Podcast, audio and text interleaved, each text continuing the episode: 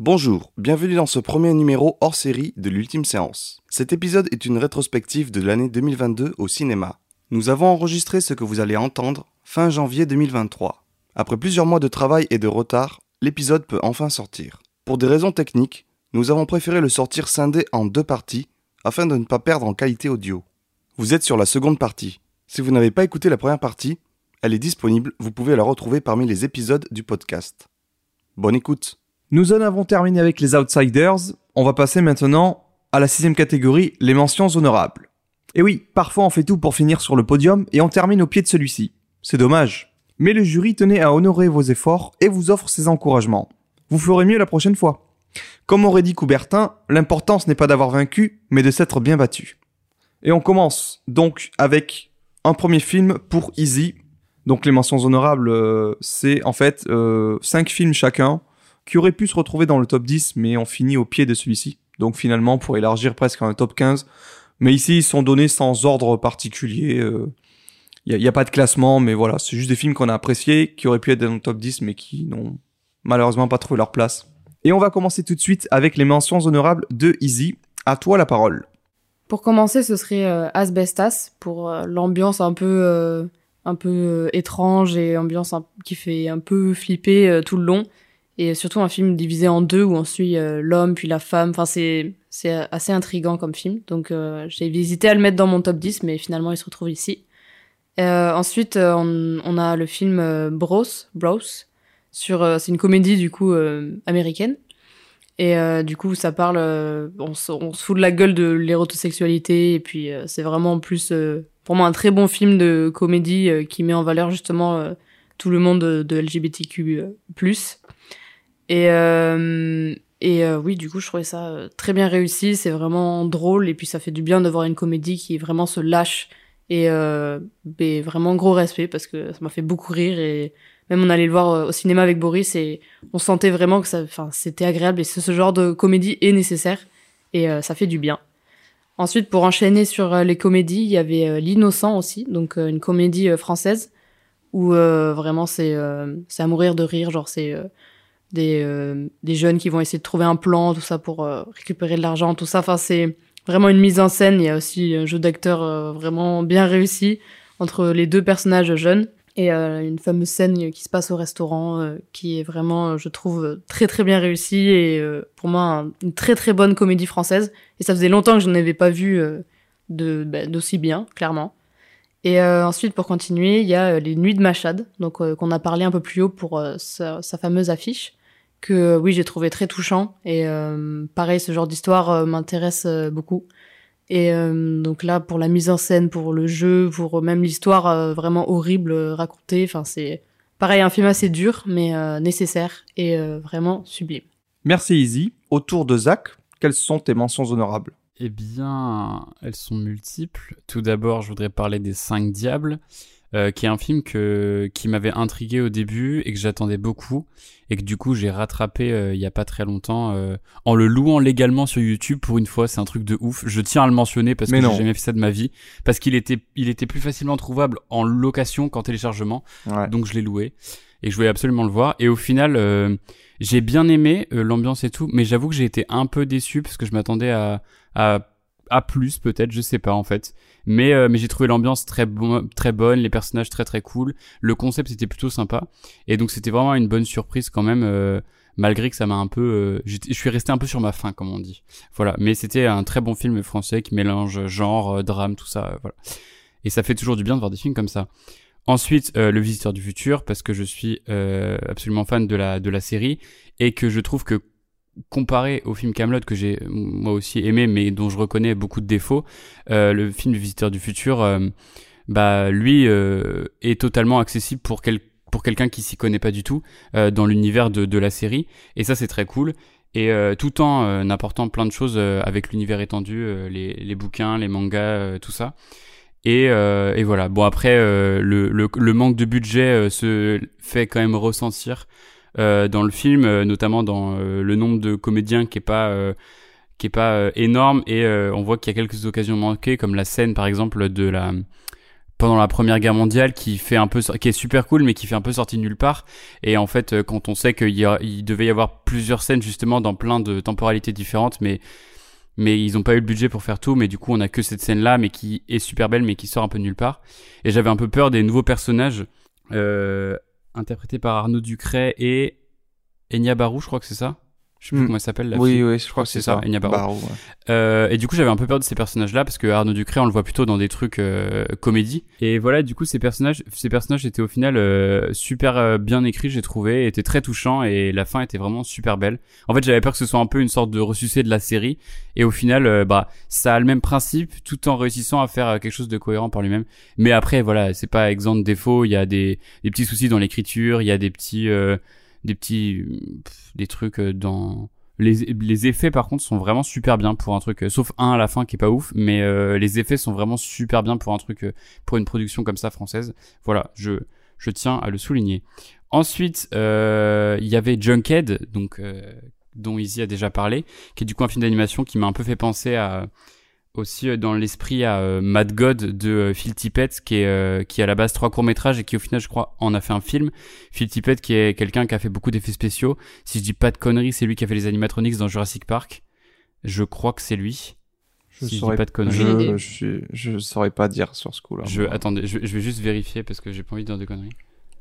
Mais, euh, C'est mais l'instant voilà, attends, Wikipédia. deux secondes. Il cherche sur cas, il a fait plein de trucs.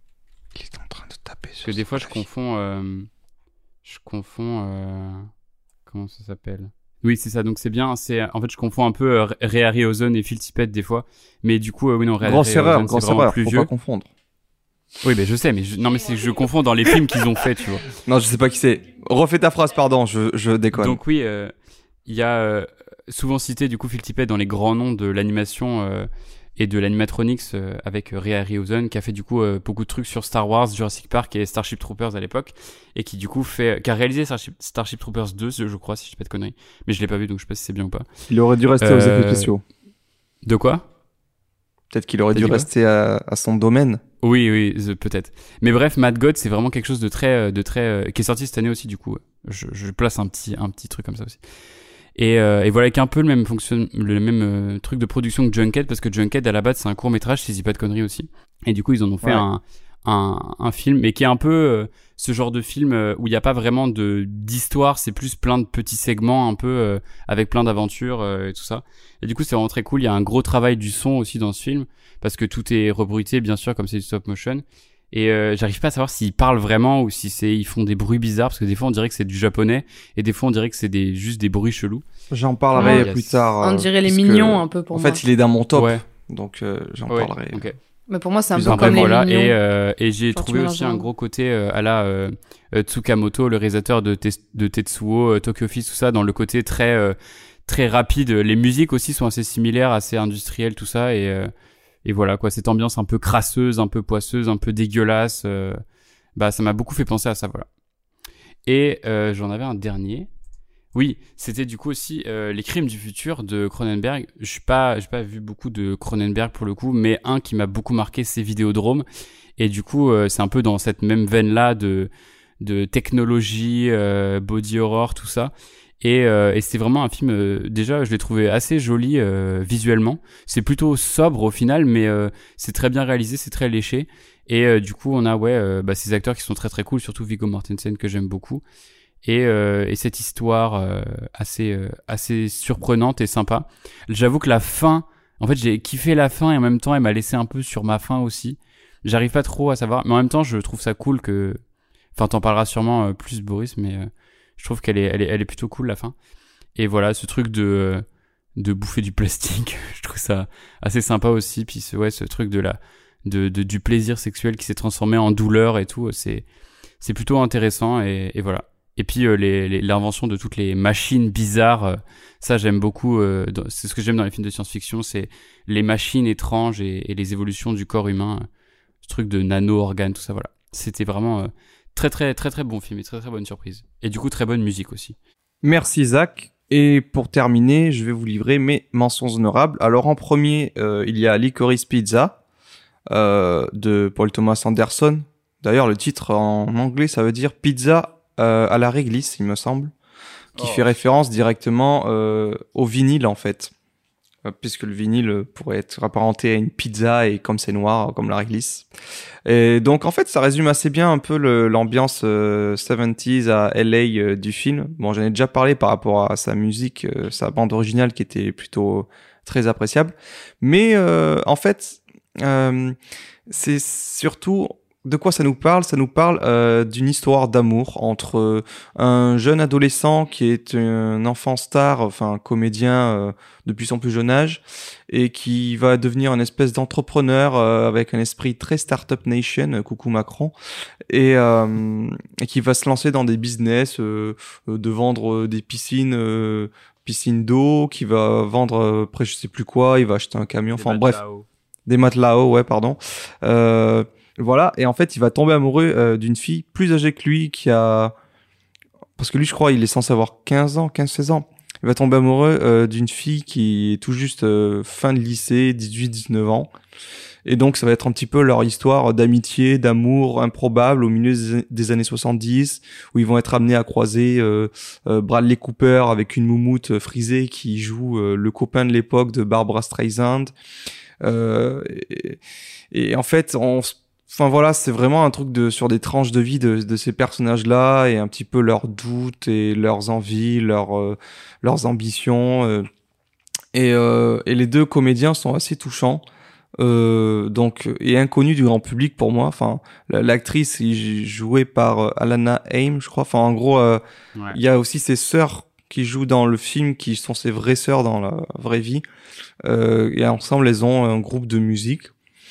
Et le, le garçon est joué par euh, euh, le fils de de Philip Seymour Hoffman, décédé, qui était un des acteurs euh, fétiches de Paul Thomas Anderson. Du coup, il y a un peu un truc sur la filiation euh, père-fils euh, qui est assez troublante. Et, euh, et en fait, ce que je trouvais original, c'était que c'est pas des personnes, euh, en tout cas, ils sont pas mis en valeur euh, trop physiquement. Enfin, c'est pas des des gens beaux dans les critères esthétiques qu'on a l'habitude de voir dans des films hollywoodiens.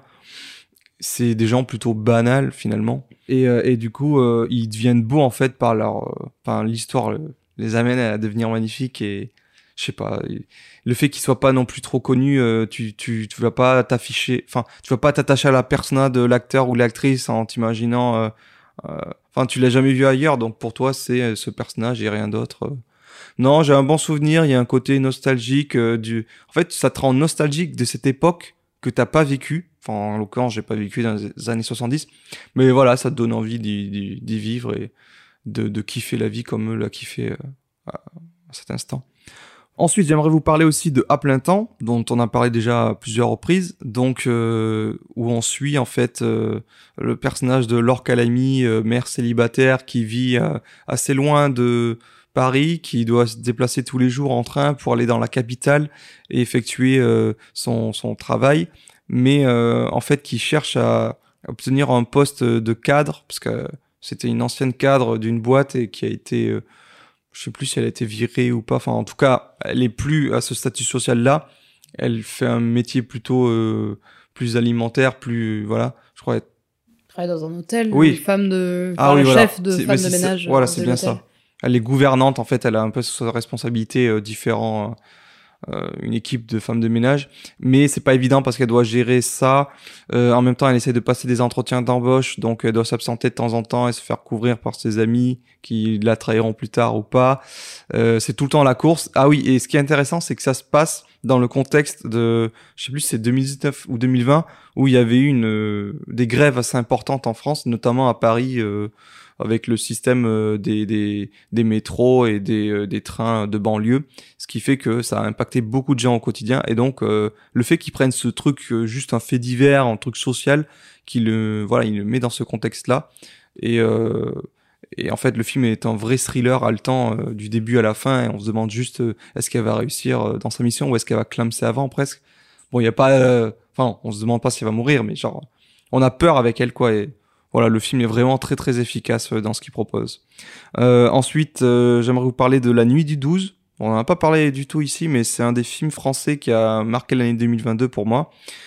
C'est tout simplement, faut s'imaginer, euh, si vous avez vu le film Zodiac de David Fincher, bah c'est cette ambiance-là, c'est ce truc-là, mais qui se passe à Grenoble.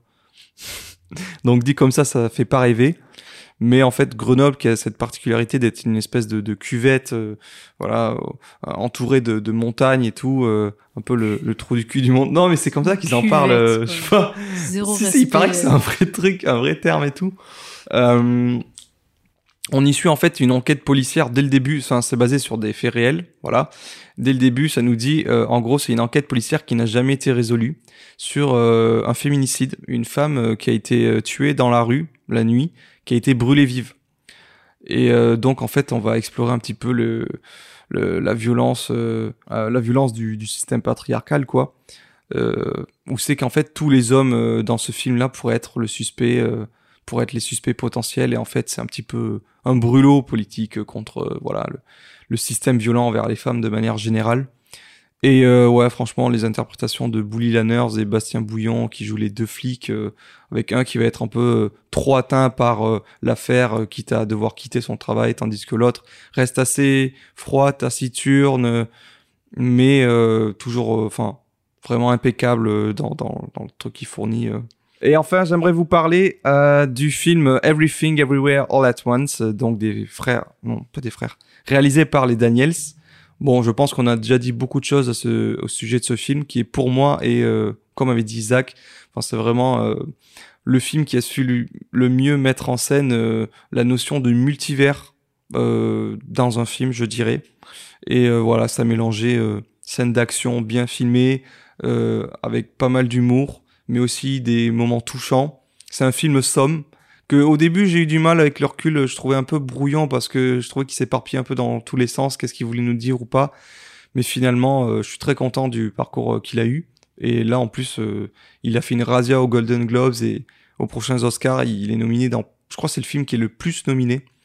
Donc voilà, si on pouvait voir Michelle Yeo, qui ça fait des années qu'elle est dans le milieu et qu'elle a peut-être pas eu, tout- enfin forcément la reconnaissance, alors que c'est une actrice formidable. Et l'acteur, pour l'anecdote, euh, qui fait son mari, donc je sais plus comment il s'appelle, c'est Kai Wei Kwan.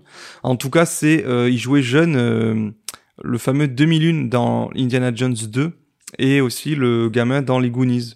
Voilà, je sais pas si Ah tu oui, savais, oui. Zach. Si, si, j'avais vu des photos, il était avec Spielgoose là et tout. euh, du coup. Ouais, c'est ça, c'est ça. Donc euh, voilà. Mais vous devez vous dire, euh, ils ont dit quatre catégories chacun, alors qu'on a dit qu'ils en avaient cinq dès le début. Sauf si vous avez rien écouté, dans ce cas-là, vous pouvez bien manger vos chaussures. Et c'est pourquoi C'est parce que vous entendez à nouveau? Ah, mais non, mais non, mais si, c'est un jackpot. Et oui, et oui, la cinquième mention honorable de chacun de nous, c'est le film Men de Alex Garland, qui a déjà été traité euh, un peu avant. Mais voilà, c'était euh, si vous vouliez rajouter des choses.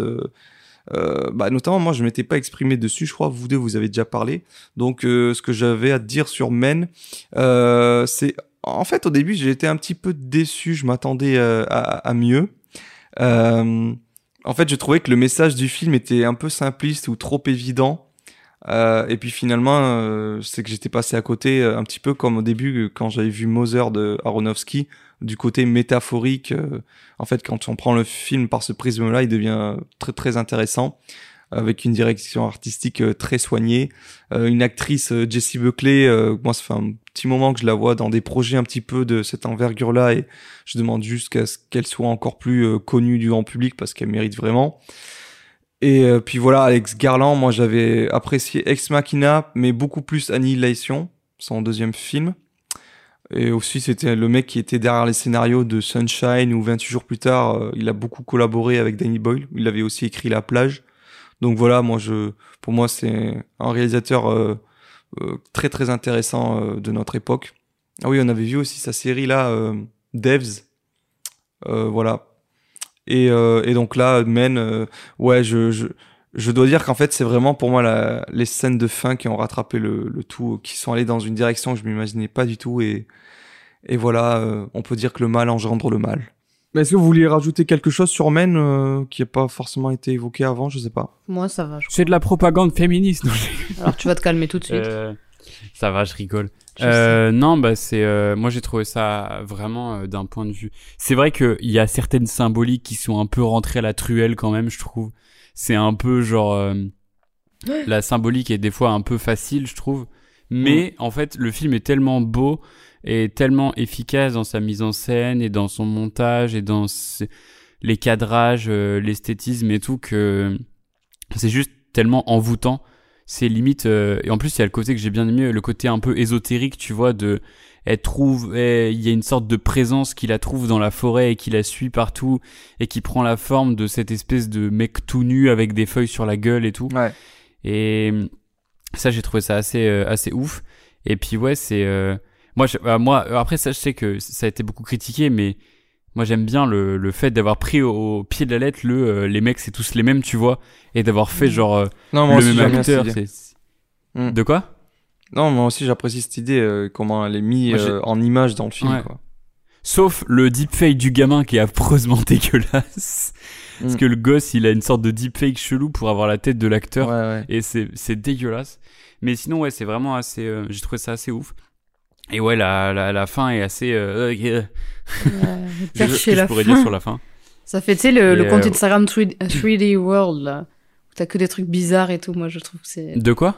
T'as un compte Instagram où, en gros, c'est des graphistes qui s'amusent à faire des trucs vraiment très glauques.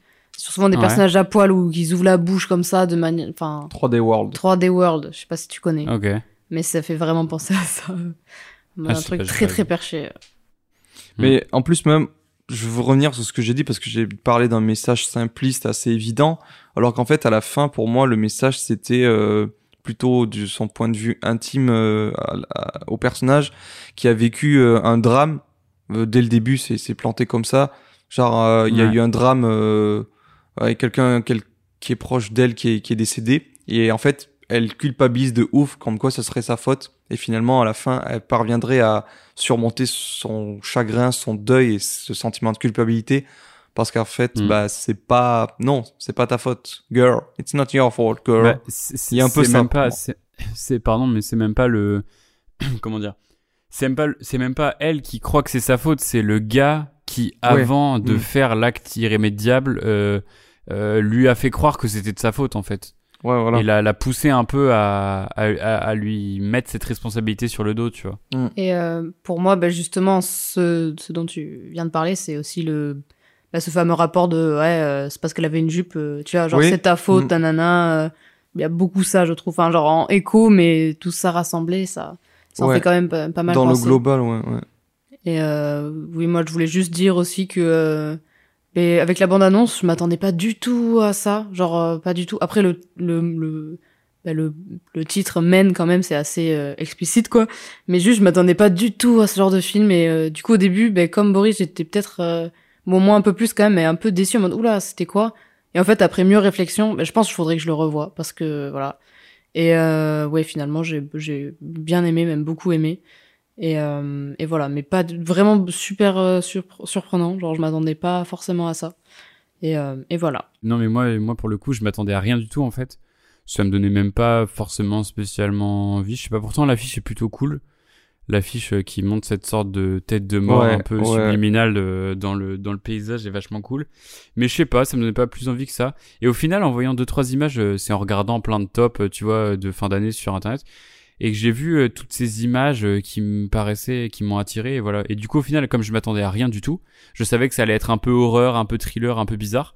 Et, du coup, au final, bah moi, j'étais super surpris par le résultat et, je savais rien du tout du film. Je connaissais même pas le. bah, je savais que je, je connaissais le propos euh, assez. euh, comment dire Ouais, assez. euh, je sais pas si on peut dire que c'est féministe, mais euh, un peu quand même quoi. Ouais, si. Le le côté euh, déculpabilisant du film. Quoi. On est sur, ça se euh, dit. bah, pour moi, on est sur un, air, un film de l'ère post-MeToo, tu vois. oui, voilà, c'est ça, ça, ouais. Mais je, je savais que ça avait un truc sur ça et sur le. bah, bah oui, sur le, la domination masculine un peu. Et, euh, et du coup, voilà, et, et j'ai trouvé ça vraiment très très cool, quoi. C'est vrai, c'est vrai que quand tu en reparles, l'affiche, je, je l'avais trouvé euh, superbe aussi, comme tu dis, avec ce. Ça forme une tête de mort quand tu regardes de loin, mais quand tu regardes de près, c'est juste Mm. le, le décor, euh, un truc en trompe-l'œil et tout, assez, assez bien. Ouais. D'ailleurs, petite anecdote du coup sur le film, vous savez comment il s'appelle au Québec? Euh, homme Le mal. Non, il s'appelle E. Eux. E-E-I-X. Ah oui, ah oui, c'est vrai, tu m'avais dit. Comme quoi, ils peuvent même pas. ils- Enfin bref, j'aurais pensé oui, homme ou les hommes, tu vois, non, ouais, c'est les eux. hommes. Ils, ils font jamais rien comme les autres, ces Québécois. Ils sont fous. Ils sont forts. ils sont forts, ils sont forts. Mais me dis pas que c'est enfin le temps des top 10, Boris. Et si, et si, vous n'avez pas rêvé, voici enfin venu le moment tant attendu par les auditeurs. Le seul qui compte réellement, celui pour lequel vous avez lancé cet épisode de podcast. Nos top 10 des meilleurs films de 2022. Donc on commence directement par la dixième place avec qui veut commencer? Easy ou Zach? Zach. Zach, ok, Easy a choisi. Donc Zach, tu vas nous parler de Nightmare Alley de Guillermo del Toro. Sachant qu'à la base, tu m'avais dit les crimes du futur, mais t'as échangé au dernier moment. Ouais. Dis-moi en plus. Euh, pourquoi j'ai changé? Euh, Parce que euh, Del Toro, c'est un réalisateur qui est dans mon cœur. Non, mais je suis plus Del Toro que Les Crimes du futur, et au final, j'ai quand même passé un, un... Parce que, en fait, j'a- j'aime bien le body horror, mais ça me, ça me, ça me, quand même un peu, ça me dégoûte quand même un peu. Et du coup, j'ai plus, j'ai plus passé. Mais après, c'est fait exprès, tu vois. Mais je, je, je mentirais si je disais que j'avais pas passé un meilleur moment devant Nightmare Alley que devant, euh, que devant, euh, que devant les Crimes du futur. Mais j'ai beaucoup aimé les Crimes du futur aussi. Mais bref, Nightmare Alley, du coup, dernier film live action de euh, Guillermo del Toro, un thriller, film noir qui emprunte beaucoup. À des, bah, des films euh, ouais, de thriller. euh. ça fait un peu penser euh, dans le scénario à Les Tueurs ou certains Hitchcock ou encore Hmm. des trucs genre Les Diaboliques par exemple. Moi, ça fait beaucoup fait penser aux Diaboliques de Henri-Georges Clouzot. Euh, c'est un peu ce genre d'ambiance là de où tous les où tu sais plus qui est fiable dans l'histoire et tout le monde se fait des crasses dans tous les sens Hmm. et c'est trahison sur trahison et et embrouille sur embrouille et c'est des mecs qui veulent s'enrichir absolument en, en, en proposant des, des, des faux trucs. Et du coup cette histoire de, de de du personnage de Bradley Cooper qui est un personnage un peu paumé qui arrive euh, un peu par hasard dans ce cirque et qui se fait enrôler euh, sans sans trop poser de questions par euh, par un Willem Dafoe euh, au sommet de sa forme. Et voilà du coup il y a cette première partie qui se passe dans un dans un dans un cirque où on rencontre tous les personnages euh, tous les freaks un peu du bon mais ils sont pas tous bizarres mais donc on a euh, une sorte de Madame Irma euh, jouée par euh, Tony Collette son mari joué par je sais plus qui qui est très cool aussi. Il y a une meuf qui se fait électrocuter électrocuter qui est jouée par Rooney Mara Euh, on a aussi euh, Ron Pellman qui fait le Monsieur Muscle, tout ça. Enfin bref, on a plein de personnages assez cool. Et donc après, euh, il y a une deuxième partie qui se passe à Boston où Rooney Mara et Bradley Cooper ont monté leur numéro de faux médium prestidigitateur. Putain, c'est dur à dire. En mode un peu arnaque, mais voilà. Et du coup, ils vont s'embourber dans des magouilles et et ça va créer une fin euh, assez euh, assez stylée. Je trouve que le film est vraiment super bien écrit dans la construction du personnage de de Bradley Cooper, qui a vraiment une un, un puré développement qui et on, comprend vraiment tout son cheminement et, je trouve que la fin est vraiment très bien trouvée et, euh, ouais l'univers visuel est juste assez fou tous les tous les acteurs mention spéciale à Kate Blanchett qui est toujours incroyable dans ce rôle de ce rôle de psy et puis puis voilà c'était vraiment un film un film très très très très cool et euh, un pas forcément mon préféré de Del Toro mais un, un très un très bon film quoi voilà Merci. Easy, quant à toi, euh, tu voulais nous parler à nouveau du film Nope de Jordan Peele. Oui, je le classerai à cette position-là. Parce que oui, euh, pour moi, euh, je pense que déjà, c'est avec ce film-là que euh, Jordan Peele est rentré dans ma case de, je pense, euh, pas meilleur réalisateur, mais il en fait partie, clairement. Enfin, ouais, du coup, de, il fait partie des meilleurs réalisateurs, je pense. Est-ce que j'aime vraiment tous et Après, il en a fait que trois, donc bon, c'est sûr, c'est assez limité. Mais euh, oui, je sais que pour Nope, euh, l'ambiance, euh, ce truc de on sait pas ce que c'est, puis euh, aussi ce je sais pas, ce mystère que t'as un peu tout long. Après, tu, je sais pas, t'essayes d'avoir des pistes. Enfin, pour moi, le spectateur participe aussi un peu à ça. Et t'as aussi euh, un peu l'amour aussi du cinéma, de l'image, enfin la photo et surtout la vidéo d'une preuve pour avoir euh, un peu que le, le fait de prendre en photo, enfin pas en prendre en photo, mais prendre en vidéo euh, quelque chose, c'est que bah, c'est le prouver, c'est avoir une preuve. Et enfin tout ça, toute cette quête un peu là, mais aussi l'ambiance générale. euh, c'est tout ça j'ai beaucoup aimé du coup et euh, après puisque j'en ai déjà pas mal parlé avant je pense que ça ce sera ce sera tout pour moi Ok, et pour ma part, je voulais vous parler d'un film français, à savoir Mes frères et moi, réalisé par Yohan Manka, que j'ai eu l'occasion de découvrir euh, en début d'année, vraiment au tout début de janvier 2022, donc euh, ça remonte. Mais euh, malgré tout, je sais pas, j'avais pas entendu parler de ce film et j'ai vu une bande-annonce au cinéma, je me suis dit ah t'es pourquoi pas, ça a l'air sympa. Il y a des comédiens que j'apprécie dedans, notamment malheureusement je sais plus son nom, mais c'était l'acteur qui jouait dans La Nuée et qui joue dans Le Monde est à toi ou dans Chouf. Bon, je sais plus son nom. Désolé. Euh, Sofiane si- Kames. Sofiane Kames. Ouais, c'est ça, Sofiane Kames. Euh, voilà. Et en gros, euh, l'histoire, ça nous parle euh, donc dans une cité euh, en Ile-de-France, je crois. Euh, on suit trois. Fr... Non, même pas. Non, je crois que ça se passe dans le sud de la France. C'est Pas pour du tout Île-de-France. hein. Bon, ça se passe dans le sud de la France, je crois. loin de Marseille, tout ça. Enfin, moi, ça Ouais. fait penser Marseille, sud-est. Bah, en tout cas, il y a une image. Enfin, c'est encore une fois, moi, c'est un combiné. Il faut que ça soit, euh, que ça me plaise au niveau image, au niveau euh, musique, au niveau euh, jeu d'acteur, histoire, que tous ces éléments soient réunis. Et pour moi, c'était vraiment dès le début un coup de cœur qui m'a fait verser ma petite larme par moment et tout que j'ai trouvé vraiment euh, très touchant. Euh, où on a du coup un frère le plus jeune de la fratrie euh, qui euh, se prend euh, d'affection, enfin qu'il a une passion cachée un petit peu pour l'opéra et qu'il aimerait avoir une carrière là-dedans, même si c'est pas forcément évident euh, dans sa famille. Ensuite, on a un autre frère, euh, lui, donc celui qui est au milieu, joué par Sofiane Kames, qui s'avère être un gigolo, qui va draguer des petites, euh, enfin des, des, des espèces de vieilles dames au bord de la piscine pour se faire des sous. Et le grand frère qui, lui, euh, d'ailleurs, qui joue euh, le grand frère aussi, non, le frère du cadet, je crois. Dans Athéna, l'acteur principal, là, qui est le militaire, c'est cet acteur-là, qui on a aussi pu voir en tant que antagoniste dans le dernier James Bond. Donc comme quoi, euh, il, voilà, c'est quelqu'un de, de qui demande à être révélé encore plus. Euh, et donc lui, Dali Ben Salah. Dali Ben Salah, voilà. Et, euh, et lui, je crois, il fait juste un mec euh, qui est dans qui est dans la dope et tout et qui veut que ses frères reprennent l'affaire ou quoi. Bref, en tout cas, ils ont chacun un peu des, des ambitions différentes et tout. Et puis ouais, il y a un petit côté très euh, très été summer qui qui se fait ressentir de ce film. Et, et puis aussi les musiques utilisées, euh, dont une euh, c'est Yanas de Bachar Mar Khalife, que m'a fait découvrir euh, Easy et qu'on a eu la chance de voir plus tard en concert.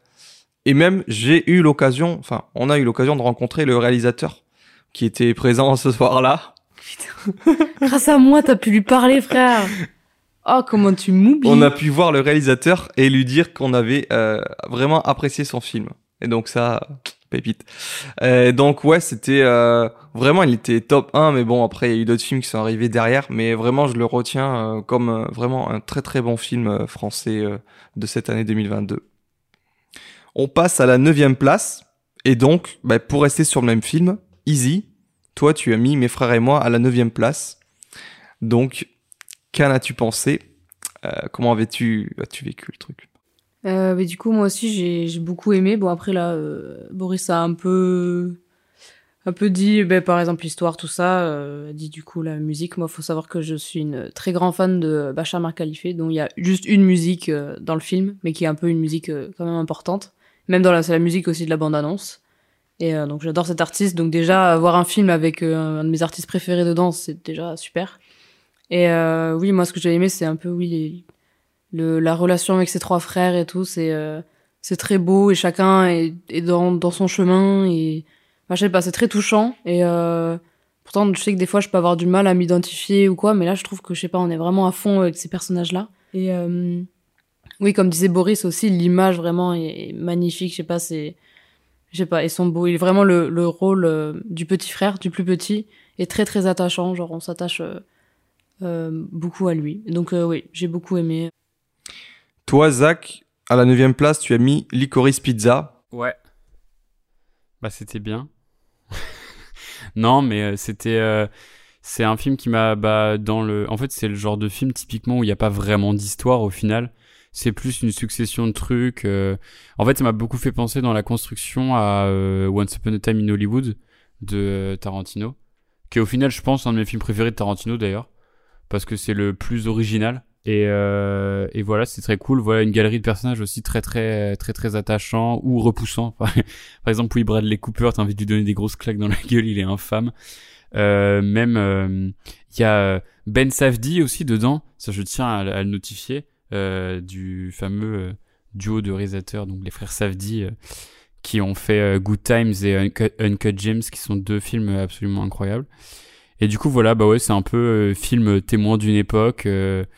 Euh, voilà, avec des personnages euh, ultra attachants. euh, et c'est à la fois drôle. euh, bon, c'est surtout drôle. En fait, j'allais dire c'est à la fois drôle et tragique, mais non, c'est surtout drôle. Je me souviens plus comment ça finit par contre, mais voilà, pareil avec Sean Penn qui se prend pas du tout au sérieux et qui fait n'importe quoi. Enfin voilà, c'est vraiment super cool. Et puis j'aime bien ce truc ouais de d'enfant star et cette histoire un peu de mec qui qui invente tous les business du monde pour pour pour faire des, des sous et tout, alors qu'il y connaît rien. Il se lance comme ça du jour au lendemain. Enfin voilà, c'était c'était très très cool. Voilà. Et moi, donc, à la neuvième place, je vais vous reparler à nouveau du film Junkhead de Takahide Ori. Euh, donc, euh, on l'a déjà dit, un film stop motion euh, de science-fiction qui se passe dans un monde futuriste très lointain, euh, assez particulier. Euh, je, je, je je vais pas rajouter grand-chose de ce qui a déjà été dit. Moi, c'était surtout pour souligner toute la maestria qui a été déployée parce que, comme tu avais dit, Zach, je crois, c'est adapté de base c'est adapté d'un court métrage ou en tout cas en gros je sais que c'est un mec tout seul Ouais. qui a fait- qui a tout fait de A à Z qui a fait une grande partie euh, du film je crois les 45 minutes ou une heure euh, les premières la première heure. Il a fait tout ça tout seul euh, chez lui dans un studio qui s'est construit pendant 2 3 ans donc c'est vraiment beaucoup de travail. Et ensuite je crois euh, comme il a présenté ça a plu à des financeurs ils, ils ont pu euh, l'aider à en faire un long métrage et donc à rajouter des scènes D'ailleurs, on voit pas la différence entre ce que lui aurait fait au début et ce qui a ensuite été fait avec plus de moyens. Donc il y a quand même d'autres animateurs dessus, je crois, qui, sont venus prêter main forte. Mais façon, mais en plus on le voit à la fin, il me semble, dans le générique euh, en accéléré, on, le voit lui en train de de faire l'animation et tout. euh. Et puis aussi, euh, vous parliez tout à l'heure aussi de la langue utilisée dans le film. Et en fait, c'est pas, il y a pas de langue. Enfin, c'est un truc qu'il a inventé. C'est juste des bruits de bouche même si on peut y trouver un mélange des fois de mots anglais, japonais, en fait c'est un charabia total. Et donc ça crée presque un, un langage... euh, Alors on a Tolkien qui a inventé la, la- langue des elfes dans Seigneur des Anneaux. Bon ben là le mec il s'est dit je vais faire pareil sauf que moi je vais faire des... Et puis on va croire que c'est une langue alors qu'en fait ça veut rien dire quoi. Et, et- et en fait ça marche quoi, ça marche parce que du coup le, bah, le film... euh, bah, heureusement il y a des sous-titres quoi mais... euh, non je sais pas, je trouvais que l'univers est c'était vraiment particulier. Moi, je suis allé le voir parce que de base, j'avais vu que c'était moins de 12. Et du coup, euh, bah, je suis toujours intrigué. Un film d'animation, euh, moins de 12, je me dis, ok, c'est plus pour un public adulte. Pourquoi? En fait, en fait, au final, je crois que c'est vraiment pour le côté perturbant euh, de, de, l'univers auquel on est confronté, quoi. Et donc voilà, je, je le mets à la 9 place. Passons maintenant à la 8 place avec Easy qui va nous reparler du film Athéna que tu avais déjà mis dans la catégorie meilleure mise en scène, il me semble. Oui, et euh, c'est d'ailleurs aussi pour ça qu'il rentre dans ce top, c'est que parce que comme je crois que tu disais Zach, euh, ben, en soi l'histoire, bah, c'est assez, bah voilà, c'est, je trouve que le scénario comme il a été écrit, c'est pas forcément euh, oufissime, mais euh, pour moi ouais le, le plan séquence, euh, enfin s'il y a des films plan séquence, très souvent ils vont être dans mon top parce que j'adore ça. Et euh, oui, pour moi aussi c'était un peu la, la référence au, au médiéval et tout, vraiment ce truc de d'attaque et tout, genre c'est très très bien fait. Et euh, aussi, c'est un thème d'actualité et tout. Mais euh, bon, après, pas tous les messages sont forcément euh, bons. Mais c'était la musique aussi utilisée. Du coup, musique classique et tout, sur ces scènes de bagarre et tout, en plan séquence et tout. C'est enfin, c'est vraiment magnifique. La mise en scène et tout, magnifique. La musique. Et aussi, c'est d'actualité, quoi. Donc, donc voilà, ce serait dans mon top. Zach, toi, tu voulais nous parler du dernier film de Robert Eggers, The Northman? Oui, les gros muscles. Ah, c'est clair. Les gros muscles, Björk, Björk la sorcière, Björk, Björk, oui Björk la sorcière, ouais. et Anna Taylor-Joy toute nue. C'est tout ce que je voulais parler parce que je suis un gigabeauf. Non, Non, mais, un, mais un casting impressionnant, ouais. Nicole Kidman, Ah, le- euh, Ethan Hawke, tout ça. Ethan Hawke qui meurt beaucoup trop rapidement, comme Willem Dafoe d'ailleurs.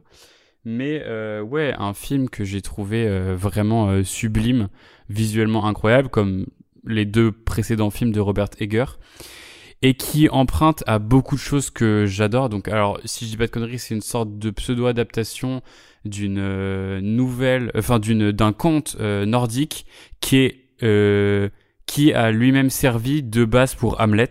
Ouais. Et donc c'est ça, c'est pas adapté de Hamlet, c'est adapté d'un truc euh, nordique qui a inspiré Hamlet. Je crois que c'est ça, si je dis pas de conneries. Voilà, et qui emprunte également énormément. Et ça, peut-être pas beaucoup de gens euh, l'ont vu, mais euh, ça emprunte beaucoup à un film qui est un de mes films préférés de tous les temps, qui est Conan le barbare. Que ce soit dans le dans la la comment dire la représentation euh, du corps des de ces mecs euh, supra musclés, peut-être un peu trop. et et même en fait dans la construction du récit et dans plein de choses. ceux qui ont vu les deux films comprendront et pourront faire le rapport. Euh, mais euh, voilà, ce héros euh, qui devient orphelin et devient un, un se, est contraint de se barrer de son pays et euh, va y revenir après pour euh, désinguer celui qui a pris la place de de, du, du- de l'ancien roi, tout ça, qui va trouver une épée dans une ancienne, dans un ancien sanctuaire. Enfin, il y a plein de points communs entre les deux films et, euh, et même des plans qui sont limite euh, comme la scène du début euh, de la mort de, son père et tout est très est limite euh, décalqué sur Conan. Et mais le réalisateur s'en cache pas du tout. Il dit que c'est sa principale que c'est sa principale inspiration au final. Et c'est un film qui est très ouais je sais pas c'est c'est très beau et en même temps très sombre et voilà. Et qui comment dire un film qui est qui est tellement viril et mascu que ça en devient limite comment dire euh, parodique et que c'est limite pour euh, je pense euh, dénoncer un peu ce truc là aussi parce que enfin ça se voit que c'est pas euh, c'est pas le propos non penses plus tu vois Tu penses vraiment que c'est fait exprès? Ah oui oui je suis sûr que c'est fait exprès Ok. Parce que, ouais. c'est c'est c'est c'est justement pour dénoncer ce truc over euh, over mascu tout ça parce que c'est pas possible que ce soit à ce point là tu vois puis il l'a dit que c'était pas que c'était pas ça mais voilà un film que j'ai trouvé très Et très surtout venant du mec qui a fait The. Witch avant, euh, voilà quoi. Bah c'est ça ouais Ça répète son propos. euh, The Lighthouse qui montre un peu l'aspect le plus dégueulasse euh, des hommes quand ils se retrouvent seuls. euh. Mm. Mais c'est pas parce que tu fais un film sur les hommes. euh, ah, Mais c'est pas parce que tu fais un film où ton héros est un mec hyper viriliste que toi-même t'es Oui, viriliste. euh, d'accord. et il y a Willem Dafoe qui pète du coup Ouais. c'est forcément vachement bien Putain, Voilà. vrai, euh. Non, mais ouais, Très un drôle. film euh, avec une avec une ambiance très très cool, euh, un scénario plutôt plutôt simple et tout, mais une mise en scène euh, incroyable aussi. Il y a beaucoup de scènes qui sont super bien mises en scène, euh, notamment l'attaque du début et tout ça. euh, la, la scène de fin est juste euh, le combat de fin dans la lave. Là, c'est à la fois surréaliste et euh, et tout. Enfin, il y a vraiment un côté très euh, légende nordique, tu vois. Ouais. Il y a un côté limite euh, parce que c'est pas vraiment fantastique. euh, Il y a quelques trucs un peu surnaturels, mais euh, Mm. ça s'approche de quelque chose d'assez euh, mythologique. Mhm. Enfin, même ce plan de la Valkyrie qui vient le chercher et tout ça. Mm. Je regrette par contre la, la très petite présence de Björk. Ouais. Je m'attendais à ce qu'elle ait un plus gros rôle et je suis un peu déçu parce que sa présence est vraiment euh, incroyable. Elle a une prestance de fou et, et elle est trop forte. Et du coup, voilà, je, je suis un peu déçu. Euh, je suis un peu déçu de, de sa, de sa petite présence. Mais euh, sinon, voilà, un film que j'ai vraiment beaucoup, beaucoup apprécié. Elle a fait les musiques du film ou pas du tout? Non, non, pas du tout. Non, mais par contre, les musiques du film sont vraiment très très bien aussi, aussi ouais. Qui utilisent beaucoup de beaucoup de de bah, d'instruments euh, traditionnels euh, de de Vikings que tu retrouves euh, dans des groupes comme euh, Wardruna ou des trucs comme ça. euh, voilà. Notamment qu'on fait la BO de. Bah, c'est pas eux qu'on fait la BO là, mais euh, que tu retrouves dans la série Viking ou dans le jeu Assassin's Creed Valhalla ou des trucs comme ça, voilà. Mais euh, du coup, voilà, BO plutôt cool. Moi j'ai été un peu déçu de ce film euh, de la part de lui. euh. En vrai je m'en souviens plus trop parce qu'il m'a pas trop marqué. Je suis passé un peu en mode ouais Mm. ok. Ok. Bah après moi aussi c'est parce que c'est parce mais non mais c'est parce que moi aussi je suis tu, tu sais je suis archi fan de fantasy et tout et moi le moindre truc que je peux prendre dans ce truc là je je le prends à bras ouverts parce que c'est un style qu'on a trop peu euh, en, film au final en vidéo et dès que je trouve un film comme ça je voilà après euh, je comprends toutes les critiques et tout euh, que vous pouvez faire sur ce film mais ouais moi je le trouve euh, juste juste magnifique et trop trop cool Et donc moi, à la huitième place, je voulais vous reparler du film Nope de Jordan Peele. Enfin, vous reparler. Vous en avez déjà parlé, mais pas moi. En fait, j'ai vu tellement de films que c'est compliqué de me souvenir en détail de, de tous. Mais je sais que ce film-là m'a fait beaucoup réfléchir et j'ai cherché après pas mal d'interprétations parce que, en fait, il est, il paraît simple comme ça, mais en fait, il y a tellement de messages cachés derrière et c'est ça que, j'aime chez, dans le cinéma de Jordan Peele, c'est la profondeur du sous-texte qu'il a en fait, il, il va convoquer aussi des, des références euh, euh, à des vieux films de science-fiction, euh, un peu genre, je sais plus. Mais je sais qu'il y avait aussi un côté les dents de la mer, les dents de la mer dans, dans, dans le ciel, quoi. Et puis, puis pour moi, il y avait aussi toute une métaphore autour du, du cinéma, de l'industrie euh, cinématographique, de son évolution, euh, de sa création euh, jusqu'à aujourd'hui, où je trouvais qu'il y avait pas mal de trucs au niveau du, du hors-champ, du pouvoir du numérique, de la pellicule, avec ce personnage de directeur de la photo qui est à la recherche de l'image parfaite et tout. Comme disait Easy, euh, le cliché qui va prouver l'existence de, de ce truc-là, mais enfin, il y, y a beaucoup de, de thèmes qui sont brassés et je pense que c'est une œuvre beaucoup plus riche qu'elle n'y paraît et qu'il faut juste euh, faut juste s'y intéresser de près quoi. Et euh, qui qui en fait c'est un genre de film où une fois qu'on creuse bien, ouais, on se retrouve avec plus de questions que de réponses et et voilà pour ça j'a- j'apprécie particulièrement. On passe maintenant à la septième position avec Easy qui va nous parler de À plein temps d'Éric Gravel.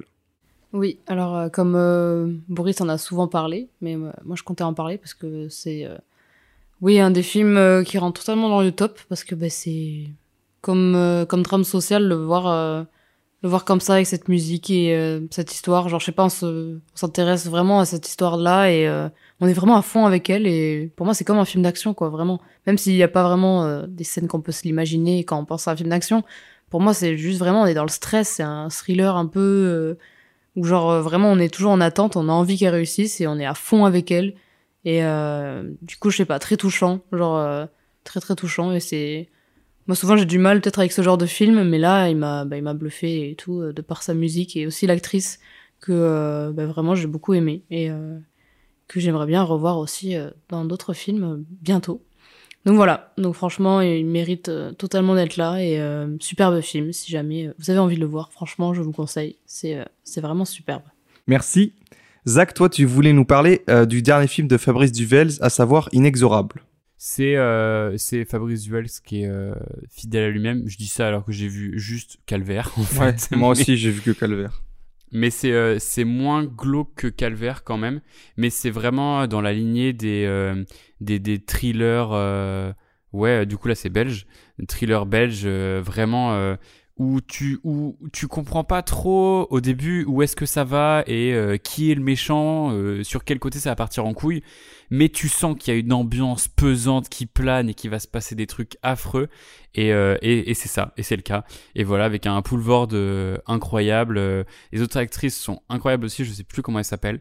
Mais vraiment un super film avec des retournements plutôt cool, quelque chose de très euh, viscéral dans, dans, dans le, le thriller. euh. Bah, c'est pas de l'horreur, mais euh, on flirte avec. Il y a un côté très... Enfin, dans Calvaire, on était vraiment dans l'horreur, mais là, c'est moins ça. Mais il y a un côté un peu glauque, un peu malsain et tout. voilà. Et vraiment un, un, des meilleurs thrillers que j'ai vu depuis, depuis très longtemps. Et donc, moi, à la septième place, je voulais vous parler à nouveau du film The Sadness de Rob Jabaz. Je vous renvoie directement euh, à l'épisode pilote euh, de l'ultime séance où euh, j'avais fait ma chronique dessus, le tube Love Martoni, et je vous en parlais plus longuement.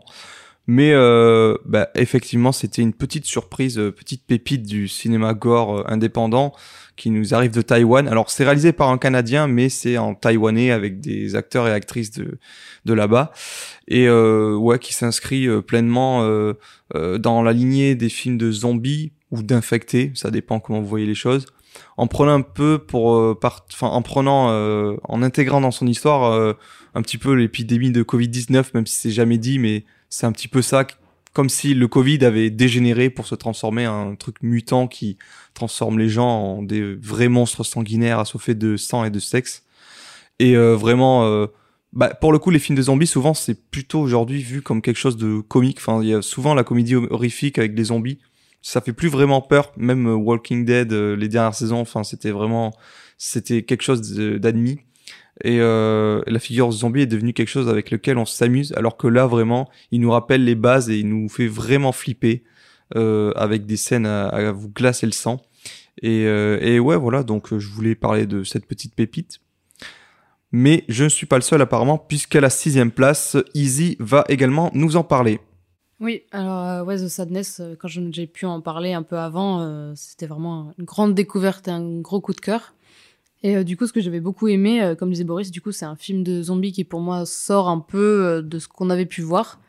Et aussi, ce que je trouvais très beau et très bien pensé, c'est que oui, en gros, ce mal-être de zombies, tout ça, ce serait bah, tout le refoulement de, de l'homme un peu, enfin l'homme avec un, un grand H, de la violence et tout, genre toutes les pulsions vraiment euh, bah, qui sont beaucoup trop lointaines dans notre tête et qu'on n'aura jamais, qui sont vraiment accessibles que dans l'inconscient, reprennent surface. Et du coup c'est vraiment des limites des besoins primaires et tout horrible vraiment torture viol tout, tout ce qu'on veut. Et des délires aussi vraiment bizarres genre t'as des scènes très chocs où tu t'aurais même pas imaginé que ça enfin que ça puisse arriver et ça arrive quand même. Du coup voilà. Enfin moi je sais que rien que le principe comme ça et et aussi, il y avait cette théorie que, en gros, ils, pleurent et en gros, ce serait juste leur mini conscience dans, bah, dans, dans ce monstre, dans ce truc bouffé par l'inconscient, ce serait leur conscience. Du coup, bah, ils, ils réalisent euh, soi-disant ce qu'ils font, mais ils peuvent pas le contrôler parce que c'est leur pulsion qui, qui domine euh, leurs actions, quoi. Donc euh, vraiment incroyable. Genre, je sais que j'avais beaucoup aimé. Après, ouais, c'est vachement gore. Si vous avez du mal avec ça, peut-être pas parce que c'est quand même très très très violent. Toi, Zach, à la sixième place, tu voulais nous reparler, et ce sera la dernière fois, je crois, de Nope de Jordan Peele. Euh, bah du coup je vais pas en reparler parce qu'on a déjà assez parlé dans tous les sens. Mais euh, c'est bien, voilà. Euh, J'allais dire aller le voir mais il est plus en salle, mais euh, voilà. Assez surpris, euh, quand même un film un peu qui paraît au premier abord un peu bordélique. Et je pense qu'il y a quand même quelque chose d'un peu bordélique dans ce film, mais en fait c'est tellement, ouais, comme tu disais, plein de messages et plein de, de trucs et et si, je voulais juste parler de ce truc dont on n'a pas parlé, c'est le fait de renverser le cliché du film d'horreur et du film de, de jouer avec les clichés du film de monstre et du vieux film d'horreur. Parce mhm. que euh, t'as ce truc de normalement le un climax de film d'horreur ça se passe dans le noir et tout. Et là c'est en plein jour euh, alors que tout le reste du film est plutôt toutes les scènes bizarres dans le reste du film se passent plutôt dans une ambiance sombre et, et malsaine. Et, euh, et euh, le, le, le, fin, le final est au grand jour euh, tout ça et, et c'est vraiment en fait à la fin on est plus émerveillé et, euh, par les visuels incroyables euh, et par la référence à Akira qui sort de nulle part. J'ai toujours pas compris pourquoi il a fait ça, mais c'est marrant. Mais, euh, mais voilà, plus émerveillé par les visuels et par l'action que par un véritable truc qui nous fait peur, quoi. Et du coup, ça c'était vraiment très cool et très bon parti pris, je trouve. Merci Zach. Et donc moi, pour la sixième place, je vais vous parler du dernier film de Luca Guadagnino, à savoir Bones and All donc euh, qui était annoncé comme euh, un film euh, de cannibale avec Timothée Chalamet. Donc j'étais vraiment très curieux du projet, sachant que Luca Guadagnino, j'avais vu, j'ai vu ses trois, quatre derniers films, Bigger Splash qui était un remake de La Piscine. Après, il avait fait Call Me By Your Name, qui a un peu révélé Timothée Chalamet aux yeux du grand public. Mais du coup, on était dans des plutôt des, des trucs de type drame et tout, euh, film autorisant en drame. Et après, il a fait un remake de Suspiria, qui était vraiment très intéressant, alors que je m'attendais pas du tout à ça de sa part. Et donc, le fait qu'il ait brillé un petit peu dans ce domaine horrifique, quand j'ai appris qu'il voulait faire un truc sur des cannibales, je me suis dit, ok, ok, poteau, je suis chaud, on va voir ce que ça donne.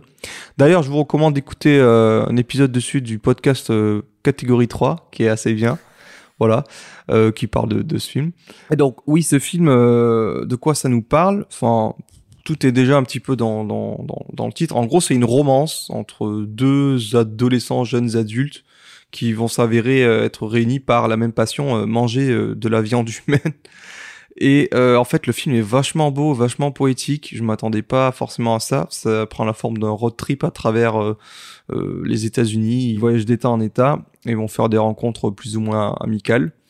Et euh, ouais, ça m'a. En fait, moi, je m'attendais à un film un peu plus euh, choc et hardcore à la à la Bonnie and Clyde ou True Romance, Tueur né, qui sont un peu des films dans ce style-là où on suit deux êtres complètement fous amoureux et qui sont envers et contre tous.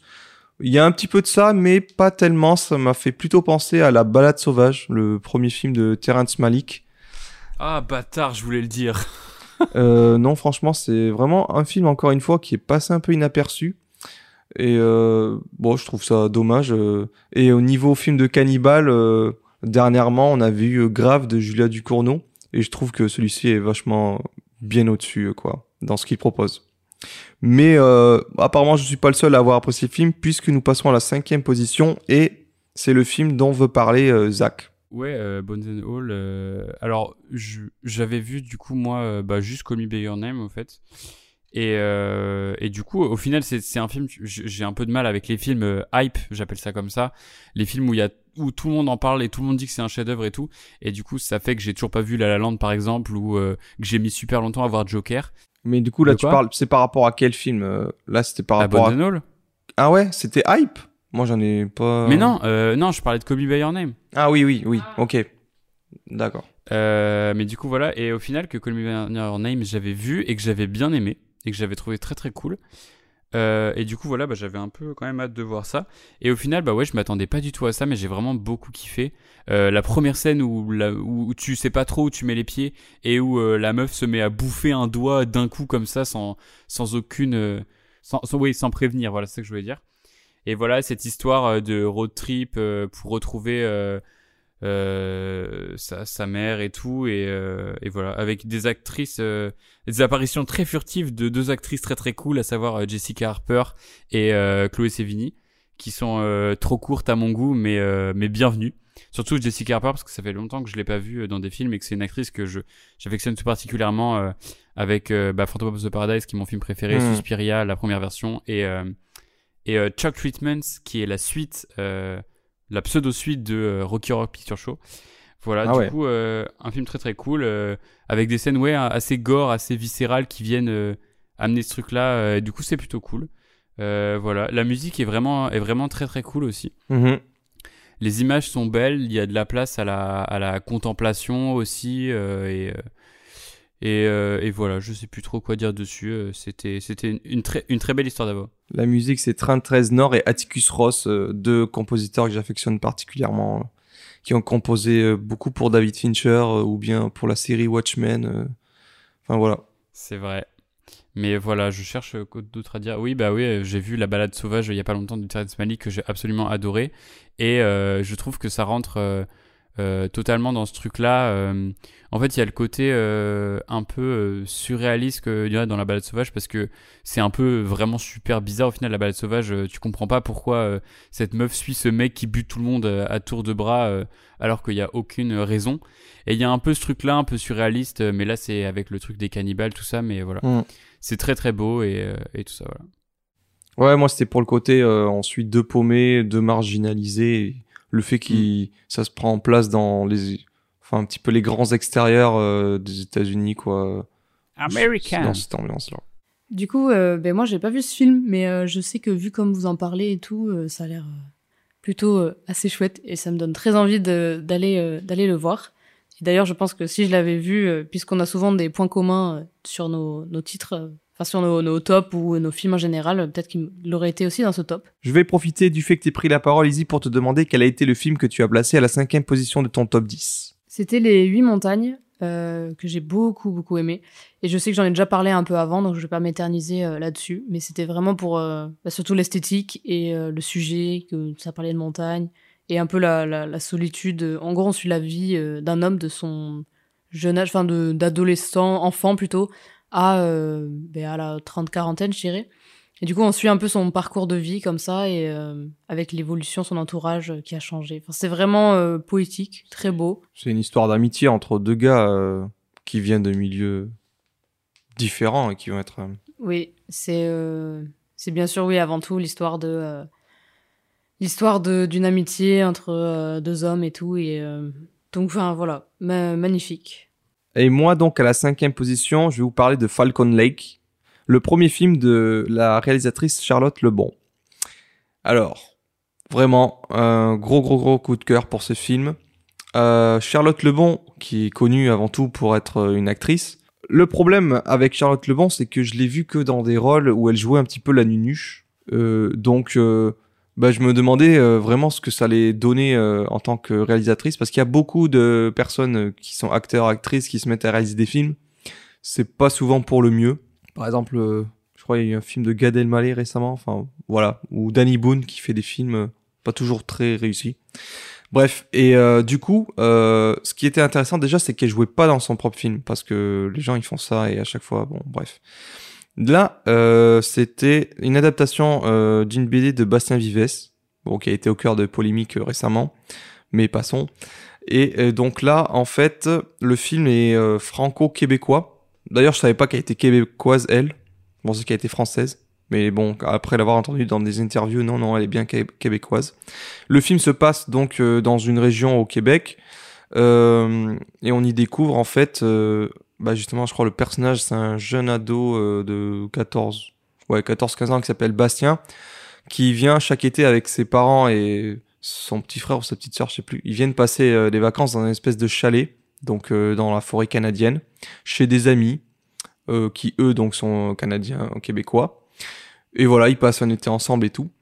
Et euh, du coup, euh, ces amis-là de ses parents, ils ont une fille. Moi, je sais plus son nom, désolé, mais qui elle est plus âgée, je crois, elle doit avoir euh, deux ou trois ans plus que lui, donc elle a 17-18 ans. Et en fait, ça va être un petit peu, euh, bah, un peu la découverte du, du désir adolescent, euh, euh, avec des scènes très belles autour d'un lac notamment, d'a- d'où le titre Falcon Lake, où en fait, va un petit peu euh, l'initier. Euh... Bon, attention, je, ce que je dis. Non, non, on va pas l'initier euh, au plaisir sexuel, mais euh, il y a une espèce de tension entre les deux. Il y a un, un truc un peu dérangeant, genre, euh, enfin, lui qui fantasme sur elle, mais et elle, on sait pas trop ce qu'elle a comme euh, relation envers lui ou quoi. Et puis surtout entouré euh, d'histoires de fantômes et tout. Quand vous regardez les synopsis sur le ciné, il y a juste écrit une histoire d'amour et de fantômes, et je trouve ça très bien parce que ça ne vous en dit rien. Même la bande-annonce est très bien faite parce qu'elle révèle rien du tout. Et, euh, et puis il y a une image encore une fois magnifique. euh, J'ai failli le mettre à égalité avec PS Fiction dans la plus belle claque esthétique. Tout ça pour dire du coup que Charlotte Lebon a fait du très bon travail euh, avec ce film qui pour moi euh, est un mélange entre euh, David Lynch, Moonrise Kingdom et Lost River de Ryan Gosling. Toutes ces ambiances là un petit peu. Et donc j'ai très hâte de voir ce qu'elle pourrait proposer par la suite. Je vais forcément aimer ce film. C'était pas possible autrement parce que tous les trucs que t'as dit, c'est Ouais, que je suis Bah tu me donc, euh, diras si t'as l'occasion de le voir. Ouais, mais j'ai pas pu la voir au cinéma parce que Hmm. dans ma petite campagne, il est passé nulle part et, Ouais, euh, ouais, je sais pas c'est et comment du il coup, était. bah, j'ai euh, pas pu. Et puis, il était pas, il a pas été dispo euh, en streaming ou quoi que ce soit euh, entre les deux. Bon, bah donc, oui, oui, c'est trop récent. Ouais, mais j'ai bien hâte de le voir ça aussi. On passe maintenant au pied du podium avec la quatrième place, avec Easy qui va nous reparler, encore une fois, et pour la dernière, de Junkhead, de Takahide Ori. Oui, alors euh, il est un peu partout, euh, Junkhead. Donc, euh, ben, je pense que vous avez compris de quoi ça parlait. Mais oui, moi, j'ai beaucoup aimé. Du coup, c'est aussi pour ça qu'il est aussi près du, podium de- des trois. Et j'avais hésité au début, je l'ai- voulais le mettre encore plus, plus devant en fait, genre peut-être première, deuxième position. Après, il y a finalement d'autres films avec mieux réflexion que je trouvais quand même encore ouf. Mais franchement, il est, il est assez incroyable. Donc euh, après, je pense qu'on en a assez parlé, donc euh, ce sera tout. Merci. Zach, toi, tu vas nous parler d'un film euh, qui n'a pas été cité jusqu'à présent. Il s'agit d'After Yang de Kogo Nada. Ouais, euh, du coup, After Young, c'est un film de science-fiction euh, d'anticipation. On pourrait appeler ça comme ça.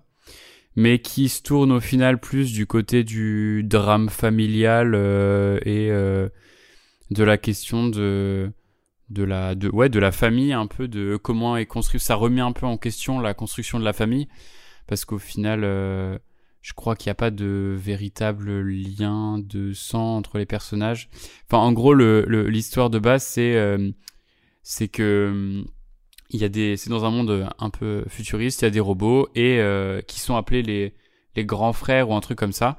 Et du coup, c'est un peu les, les frères de substitution pour des pour des pour des enfants adoptés, je crois.